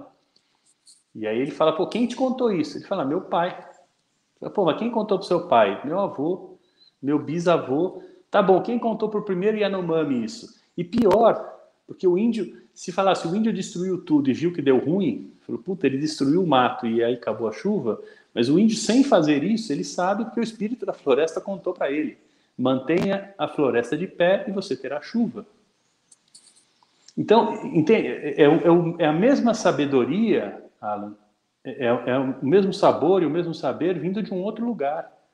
Então, esse mistério da vontade, é, é, é, aí que a gente vai ter que buscar. O Steiner deixou os exercícios meditativos, os exercícios complementares ou colaterais. Não são os pensamentos, não é para a gente ficar pensando, pensando, pensando. É muito bacana a gente ter uma. Eu saio daqui hoje falando, eu vou mudar o mundo, né? Estou valente aqui, cheio de coragem. Mas se no próximo passo, né, no primeiro farol que eu parar, eu não der esse passo, né, do que valeu isso aqui? Então, para muito mais do que, se, do que o falar, decorar uma série de, de versos, de palavras bonitas, falar, pô, eu sou um bom orador, tá bom, mas e o que, que a gente vai colocar no mundo? Essa é a pergunta. O que, que a gente vai fazer? Né? Eu, e, não, e nem tenho a pretensão alguma de deixar né, uma dica, uma orientação. Eu quero estar junto. Você tem uma pergunta, vamos, vamos junto. Quero descobrir com você. Essa é, acho que é, isso é que nos move, isso é que nos, nos dá liga, que nos joga nesse caldeirão de calor. É, é isso. É bem-vindo a esse calor da antroposofia. O que, que é antroposofia? Antroposofia não é separatista, não é sectária, não é preconceito, não é autoritarismo, não é uma seita. Isso não é. Ah, mas eu ouvi naquele lugar, isso não é. Me desculpe, a pessoa está equivocada. Isso não é antroposofia. Antroposofia é encontrar o amor em liberdade. Porque ainda tem essa, é encontrar o amor, mas é porque você quer. E não é porque alguém está dizendo para você que aquele é o caminho certo. Sim. E aí, vamos falar de, dessa coragem, dessa ação e dessa confiança, a importância disso enquanto ação consciente no tempo que existe, que é o tempo presente, né? O quanto é importante aprender com o passado, aprender com as sabedorias ancestrais, mirar para o futuro, mas não viver nem no, no numa polaridade Sim. saudosista e só de passado, e não viver numa situação que eu costumo chamar de desencarnante, né? que é viver só para um futuro, só para uma pretensa espiritualidade, Sim. a importância disso no presente, né? Esse presente, eu queria que você falasse um pouco sobre isso, a força disso no presente, que nos conduz para um futuro. Precisamos, né? Precisamos olhar para o futuro, até porque é, estamos em vias de, como diz o Krenak, precisamos evitar o fim do mundo. Então, é uhum. importante olhar para o futuro. Mas isso existe em muitas pessoas como uma tendência que eu chamo aqui de desencarnante, outros chamariam de luciférica, Sim. que é um olhar para o futuro nas abstrações e nas, e nas confabulações teosóficas, digamos assim, não antroposóficas. Sim. É... Então, acho importante, né? Acho que se você fala um pouco sobre isso para a gente, é... acho que vai ser legal. Sim. Então, eu, eu vejo essa história do presente, né, do presente, da presença, como uma graça mesmo, né, uma dádiva recebida. Esse é o presente. É, o que eu procuro quando converso com as pessoas mais. Eu sou um, eu sou um terceiro irmão. Eu sempre andei. Eu tenho um irmão 11 anos mais velho, um irmão 6 anos mais velho. Isso é bárbaro. Eu tenho uma possibilidade incrível de, de ter, de ver os tropeços dos meus irmãos, né? Tenho, eu perdi meu pai muito cedo, mas eu, eu tive esses pais me acompanhando, né? Hoje, 5 e 20 da manhã, eu estava pedalando com um deles. Então, você falou, você deu esse insight do pedalar, e eu falei, eu já vou por esse caminho do pedalar, né? Mas é, é muito importante a gente ter essa gratidão e o reconhecimento pelo que já passou.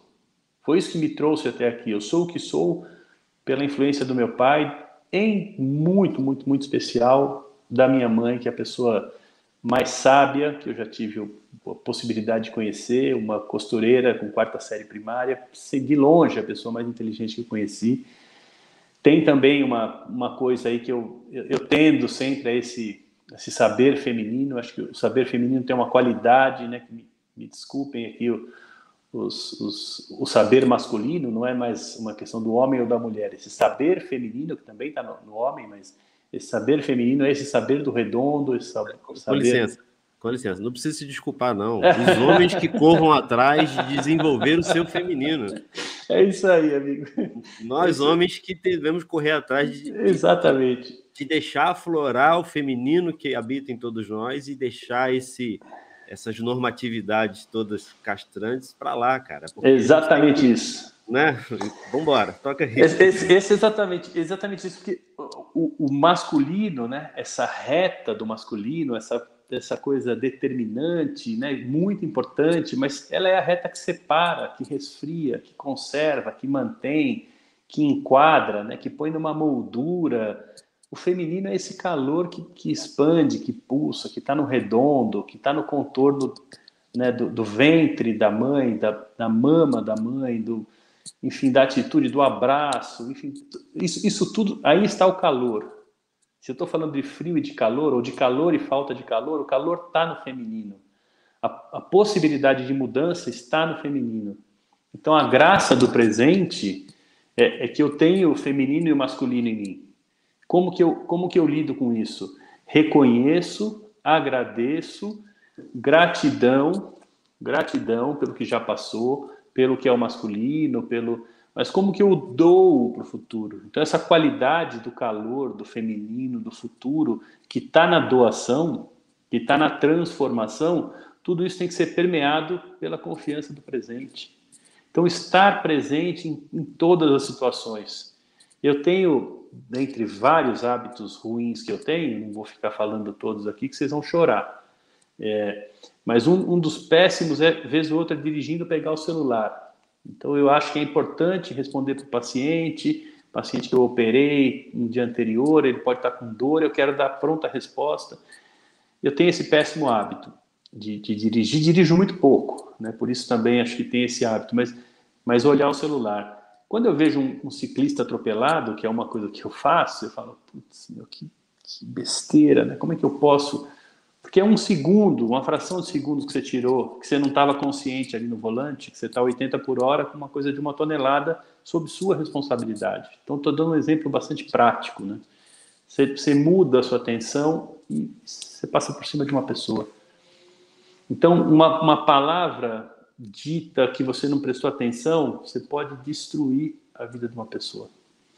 Então, acho que o cuidado para isso é, é, como que eu reverencio tudo que é do passado, essa retidão, essa conduta que é do masculino, não é do homem, mas é do masculino, que a mulher também tem. A gente tem mulheres que têm esse masculino muito mais aflorado e homens que têm esse feminino muito mais aflorado que muita mulher, mas esse, essa intenção masculina da reta é, como que eu reconheço isso e agradeço o que passou? Alan, e como que eu dou para o futuro? Doar, a gente tem que entender que eu não estou doando agora.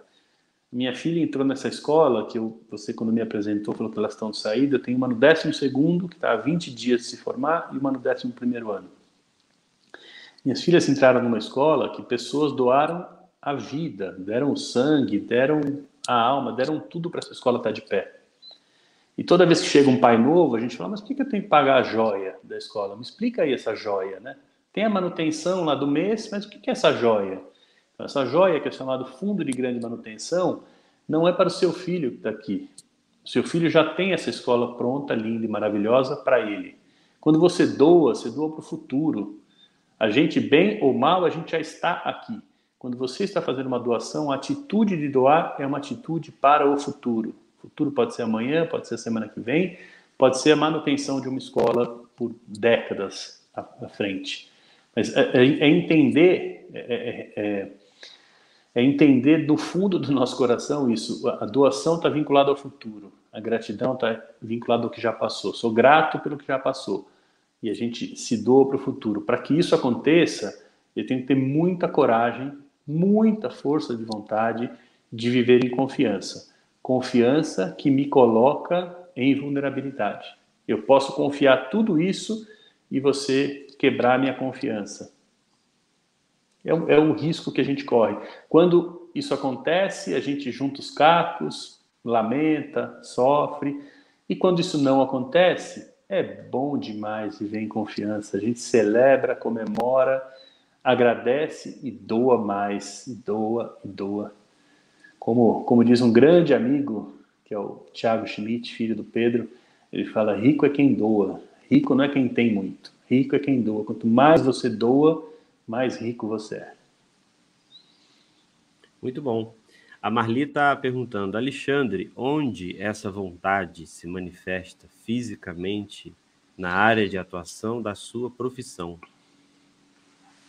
Então, o que, o que me move na minha profissão, né, a vontade é o que nos move. O que me move é o outro, é a possibilidade de encontro, é o amor pelo outro. Eu não, eu não consigo, eu posso não resolver, mas eu eu vou indicar alguém que vai resolver, quem vai contribuir, quem pode colaborar. Se eu não vou resolver, como que eu posso é, diminuir o desconforto, melhorar um pouquinho a dor? É, na, na, minha área, o que, o que me move é o amor. É o amor pela. Aliás, é muito interessante, porque quando eu sou perguntado como é que você escolheu fazer odontologia, uma coisa. Né, é o específico. Trabalhar na área de saúde, você já, já recorta um pouco a sua atuação. Aí, dentro da área de saúde, a odontologia é muito específica, né? E eu cheguei na odontologia só para paquerar minha esposa. Eu cheguei na odontologia pelo amor. Quando a gente era jovenzinho ainda, foi para impressionar. Tinha tudo para dar errado, eu falo. Porque realmente é, é uma, como outras profissões, mas é uma profissão que você tem que amar e querer demais. E eu fui descobrindo isso, fui descobrindo no outro. Os pacientes foram me mostrando. A relação com outro ser humano é que foi me mostrando. Na verdade, a gente é, um mais um não são dois nessa relação social, né? Tem, tem eu, tem o paciente e tem o que surge entre. Quando você começa a fazer medicina e, e odontologia dentro dessa, desse recorte, dessa percepção da antroposofia, e a gente sabe da importância que, que o arcanjo Rafael tem para tudo isso, a gente fala que para que a coisa dê liga, né, como a gente fala, deu match, diriam minhas filhas, é, eu preciso encontrar a vontade de curar que eu tenho com a vontade de ser curado que o paciente tem. E nem sempre isso acontece. Nem sempre, eu não, eu não atendo todo mundo, não, não tenho essa qualidade, não acerto sempre. E às vezes o paciente também não está aberto para isso. Então, de novo, é uma abertura, e essa abertura para mim é essa palavrinha mágica chamada amor. O amor é quem move, Marli.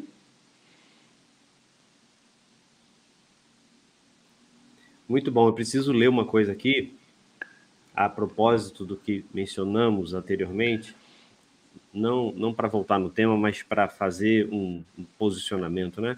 É, nosso, nosso amigo Leonardo colocou o GA 314, uma citação de Steiner, dizendo, abre aspas, então tem que vacinar. Não há outra saída. Não aspiramos posicionamento fanático a essas coisas sempre combati esse tipo de postura. É um total absurdo proceder fanaticamente em situações particulares. GA 314, para quem quiser conferir, Rudolf Steiner. Só porque a gente Agra... mencionou isso aqui. Agra agradeço muito, não conhecia o GA, na verdade eu sou, né, eu, eu, eu, falo que eu, eu, vou chegando pelas beiradas, né? conheço, conheço pouco, é, acho que eu, perto das pessoas que eu, que eu estou, na verdade, caminhando hoje, eu sou muito agradecido de estar onde eu estou, na, na, clínica onde eu trabalho, na escola onde minhas filhas estudam, na, na, diretoria da sociedade. Eu sou pura gratidão, porque eu de fato não tenho esse, esse conhecimento todo da cabeça, esses GAs, mas é, é exatamente isso. Se o, é o tal do bem comum, né? Leonardo quem falou, né? É, é, o tal do bem comum. Se não vai na direção do bem comum, né? É, não faz sentido. Para mim não faz. Se não é para o bem comum, não faz sentido. E diria mais, né, se é pelo bem comum, é, não será de uma maneira fanática também. Será pelo amor, será pelo coração. Mas tem que ser na direção do outro, tem que ser na direção do bem comum. Esse, essa é a pergunta que eu tenho que fazer a cada passo meu. Né? Se, eu, se eu der esse passo, como fica o bem comum? E se eu não der esse passo, se eu deixar de, de me colocar, como a gente falou aqui, o que, que isso contribui para o bem comum? Eu tenho mais duas perguntas, a gente está bem, tá bem relacionado aí com o tempo, acho que é super bem, bem aproveitado. É, com relação a, a, ao desenvolvimento, a gente já leu muito sobre isso, já ouviu falar muito sobre isso. O desenvolvimento do pensar, o desenvolvimento da, do sentir, o desenvolvimento da vontade. Agora eu estou querendo assim trazer esse, sei lá, alfinetar mais esse ponto. Então, qual é o apelo e para que o apelo ou até como fazer o desenvolvimento das forças de confiança. É, é pela mudança, né? Eu sei que se, se alguém falar, não, mas está tudo muito bom.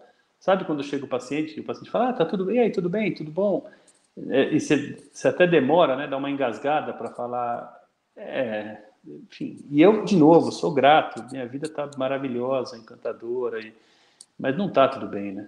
Então, a gente olhar para o futuro, né, estabelecer essa, essa provocação que eu trago diariamente, isso, meus paciente é, é, assim, é um ser que tem que ter paciência, né? Porque eu sempre falo que se você vai na terapia, você vai para falar, mas no consultório odontológico é uma sacanagem, só o dentista fala, a gente pergunta e a gente mesmo responde, né? Então, eu, eu, eu quase que fico, é, como diria minha, minha filha mais nova, falo, Pai, por que você não leva a sua palavra, né? vai pregar, leva a sua palavra adiante?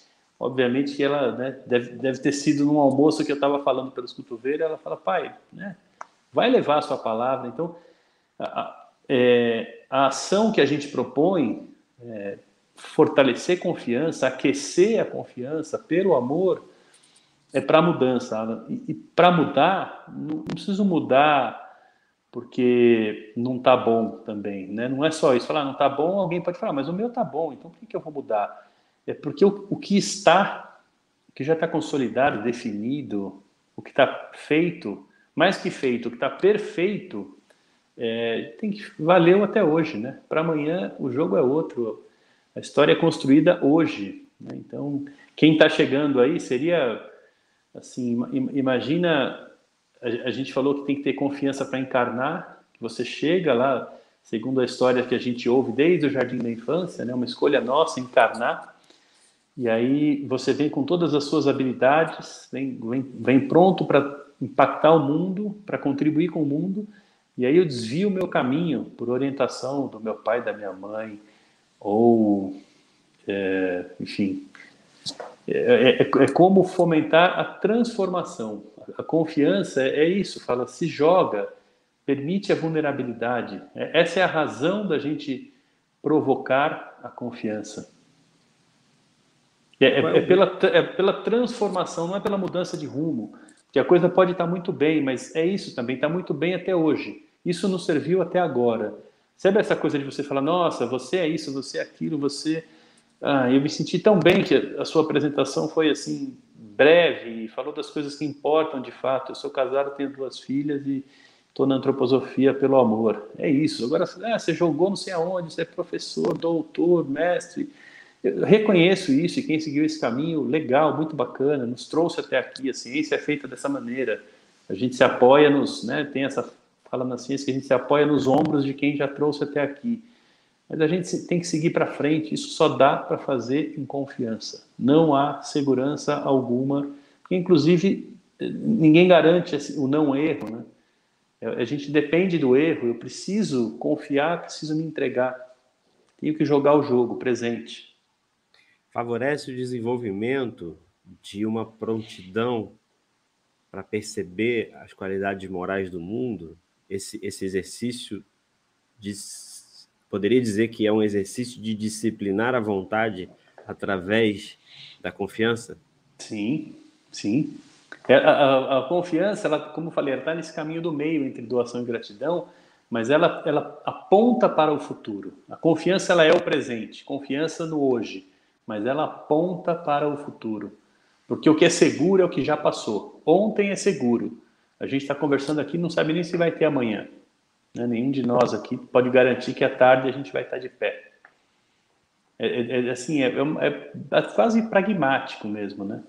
Não há garantia de nada. Ninguém me garante isso. Perfeito. E aí você falou do amor, você estava mencionando suas filhas e tal. Então acho que assim seria muito legal ouvir você falar um pouco sobre sobre o amor. Como é essa relação do amor com a confiança genuína, né? Sim. Então, o, amor, eu acredito ele com essa, essa força do a força do sentido, né? Sentido pelo qual eu acordo cedo, né? Acordei cedo, como te falei, aqui para pedalar com meu irmão às 5h20. É, é, o que faz sentido eu vir ao consultório, é o que faz sentido eu estar aqui com você. Isso tudo é pelo amor. O amor é uma, uma potência, uma força de calor. O, o amor é uma, uma qualidade expansiva, uma qualidade feminina, a razão. Né? Já você, falou, você me liberou de pedir desculpa, mas a razão é uma qualidade masculina, o amor é uma qualidade feminina. O amor tem a ver com o cuidar do outro. Os primeiros registros de, de humano, né? Quando que, quando que a gente ficou humano, né? Quando a gente saiu da, da sensação, né? Então, primeiro a gente foi sentir né, o mundo para a gente passar para a razão. Então, a razão durante longos anos esteve na era da razão, né? E agora a gente está na época da consciência.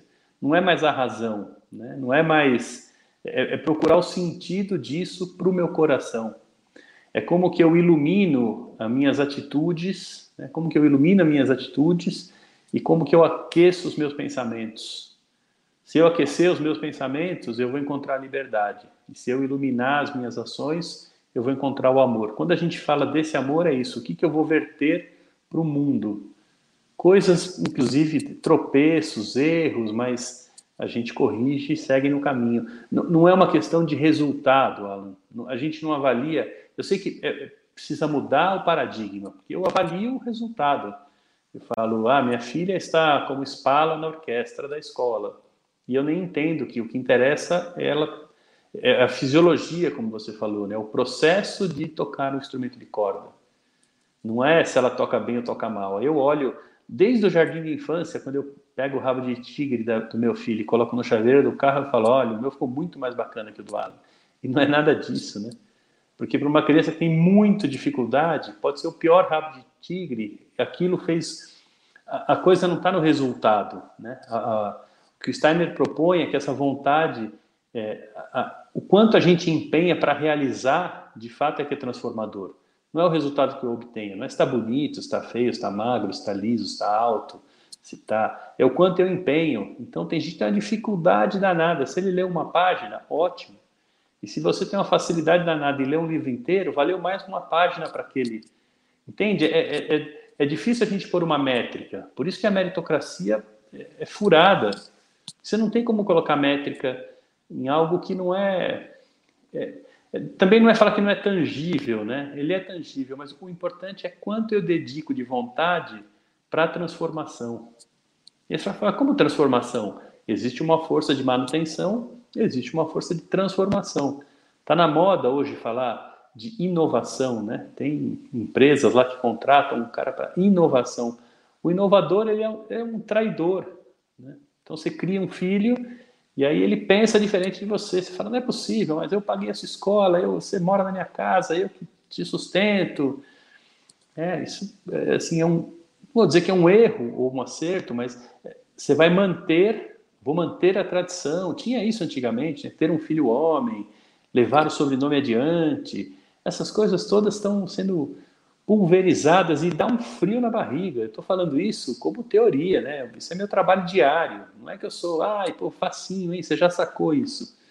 Não é só sacar isso, não é entender isso aqui, ó. É como, como a gente põe para funcionar isso. É um exercício diário. A cada consulta, cada pessoa que chega ao meu consultório, cada bate-papo como foi esse, como que eu, que eu coloco o amor a, a serviço dessa transformação. O amor é esse calor o amor é quem propõe realmente essa transformação. É, a razão propõe a manutenção. E tem coisas que a gente precisa se manter, que a gente fala, ufa, chegamos até aqui. Isso é importante. Eu não preciso toda vez. É, é, quando você falou de reconhecer a ancestralidade, é uma ignorância nossa negar tudo que nos trouxe até aqui. Isso é extremamente. É um potencial enorme, né?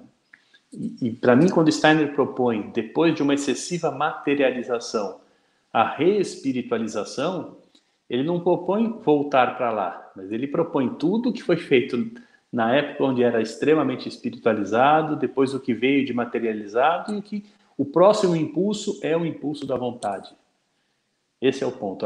A, a iniciação se dará pela vontade, não mais pela, pelo pensamento. A gente tem que ter uma atitude daqui para frente. Esse é o caminho iniciático, através da vontade. Muito bom, Alexandre. E então, para a gente chegar então aí às palavras finais, eu gostaria de, de lembrar, de agradecer a presença de todas as pessoas que estiveram aqui nesse momento, que parece tão curto, parece tão breve, a vontade de transformar isso num, numa conversa de, de, dois, três dias é muito grande. É, para todas as pessoas que participaram através do chat, para todos que vão ouvir pelo podcast ou assistir no canal, é, futuramente, a qualquer época, fica a nossa, nossa mensagem de gratidão e de carinho. A gente traz aqui reflexões de atuação consciente, de uma consciência que é de cada um, é uma consciência de cada indivíduo, né? Então, quando o Rick coloca uma questão em relação a,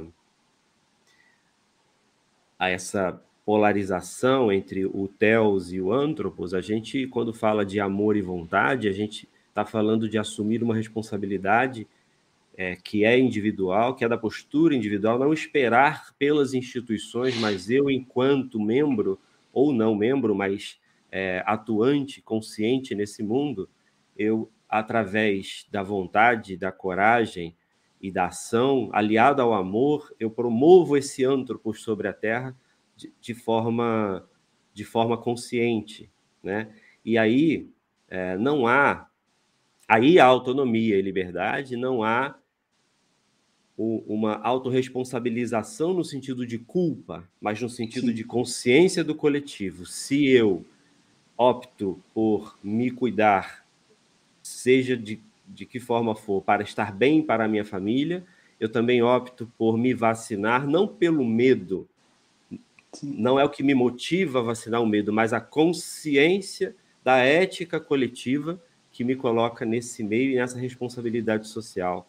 Isso nos favorece, é, inclusive, nos desenvolve para essa consciência e essa iniciação pela vontade, não cairmos nas armadilhas das generalidades. Eu estou aqui me despedindo e é, respondendo né, algumas questões que ficaram aqui no chat e não tinham sido colocadas é, propositalmente para que a gente chegasse nesse final e ouvisse o que o Alexandre tem, é, tem na verdade, não é o que o Alexandre tem para dizer, é um, uma gota né, desse. É uma amostra, é um. É, um, é, é, é uma amostra do, do que o Alexandre tem, desse, desse, desse mar todo que ele tem para compartilhar com a gente, é uma gota. E nós somos muito gratos por esse momento de estarmos aqui. É, Alexandre, então, em nome do coletivo Antroposofia e Política, que, repito, é um encontro com a sociedade, é um grupo é, de centenas de pessoas com profundo amor pela antroposofia e profundo senso de responsabilidade, de atuação no mundo de forma consciente, a, abrindo essa, essa escuta para aprendermos e nos desenvolvermos. Também é um importante canal de divulgação da antroposofia para pessoas interessadas em todas as temáticas que trazemos para o diálogo. É uma honra ter recebido você aqui hoje, você ter aceito o nosso convite e falando para o Alexandre Raboni, pessoa é, individual, falando também para o Alexandre enquanto diretor da Sociedade Antroposófica, do ponto de vista institucional. Nossa gratidão também por você estar aqui, estando nessa posição que você hoje está, né? não é, mas está, como você disse, né? É, exercendo e com, e, com, e com bastante competência. É, é isso. Agora nós somos todo todo inteiramente gratidão e que essa gratidão possa nos inspirar e a todos que nos ouviram a uma vida prática é, de ação consciente, de iniciação pela vontade e de é, exercício ou iniciação pela confiança. Eu quero passar para que você possa fazer suas considerações finais. Fica à vontade. Bom, eu, o, sentimento realmente que me preenche, eu, eu comecei agradecendo pelo convite e, como falei, a gratidão é algo que está ligado ao passado. Então, esse papo nosso já é passado, ele vai poder ser visto, você vai ver em algum momento e pode rever, inclusive, mas a partir do momento que você assistir, ele é passado, e o passado a gente agradece, reverencia, significa né, para nós tudo isso, é, mas a gente agradece ao que passou e, em total confiança, queria me colocar à disposição de vocês, me dou realmente pela antroposofia, pela sociedade antroposófica, mas pelos pacientes no meu consultório, pela minha vida, por, enfim, na, na minha atuação como indivíduo, daqui para frente é doação. Então, espero que a gente possa ter trocado calor aqui e que a gente se encontre por aí nesse mundão que é responsabilidade nossa cuidarmos uns dos outros. Gratidão, Ana. Gratidão e até a próxima. Um abraço, pessoal.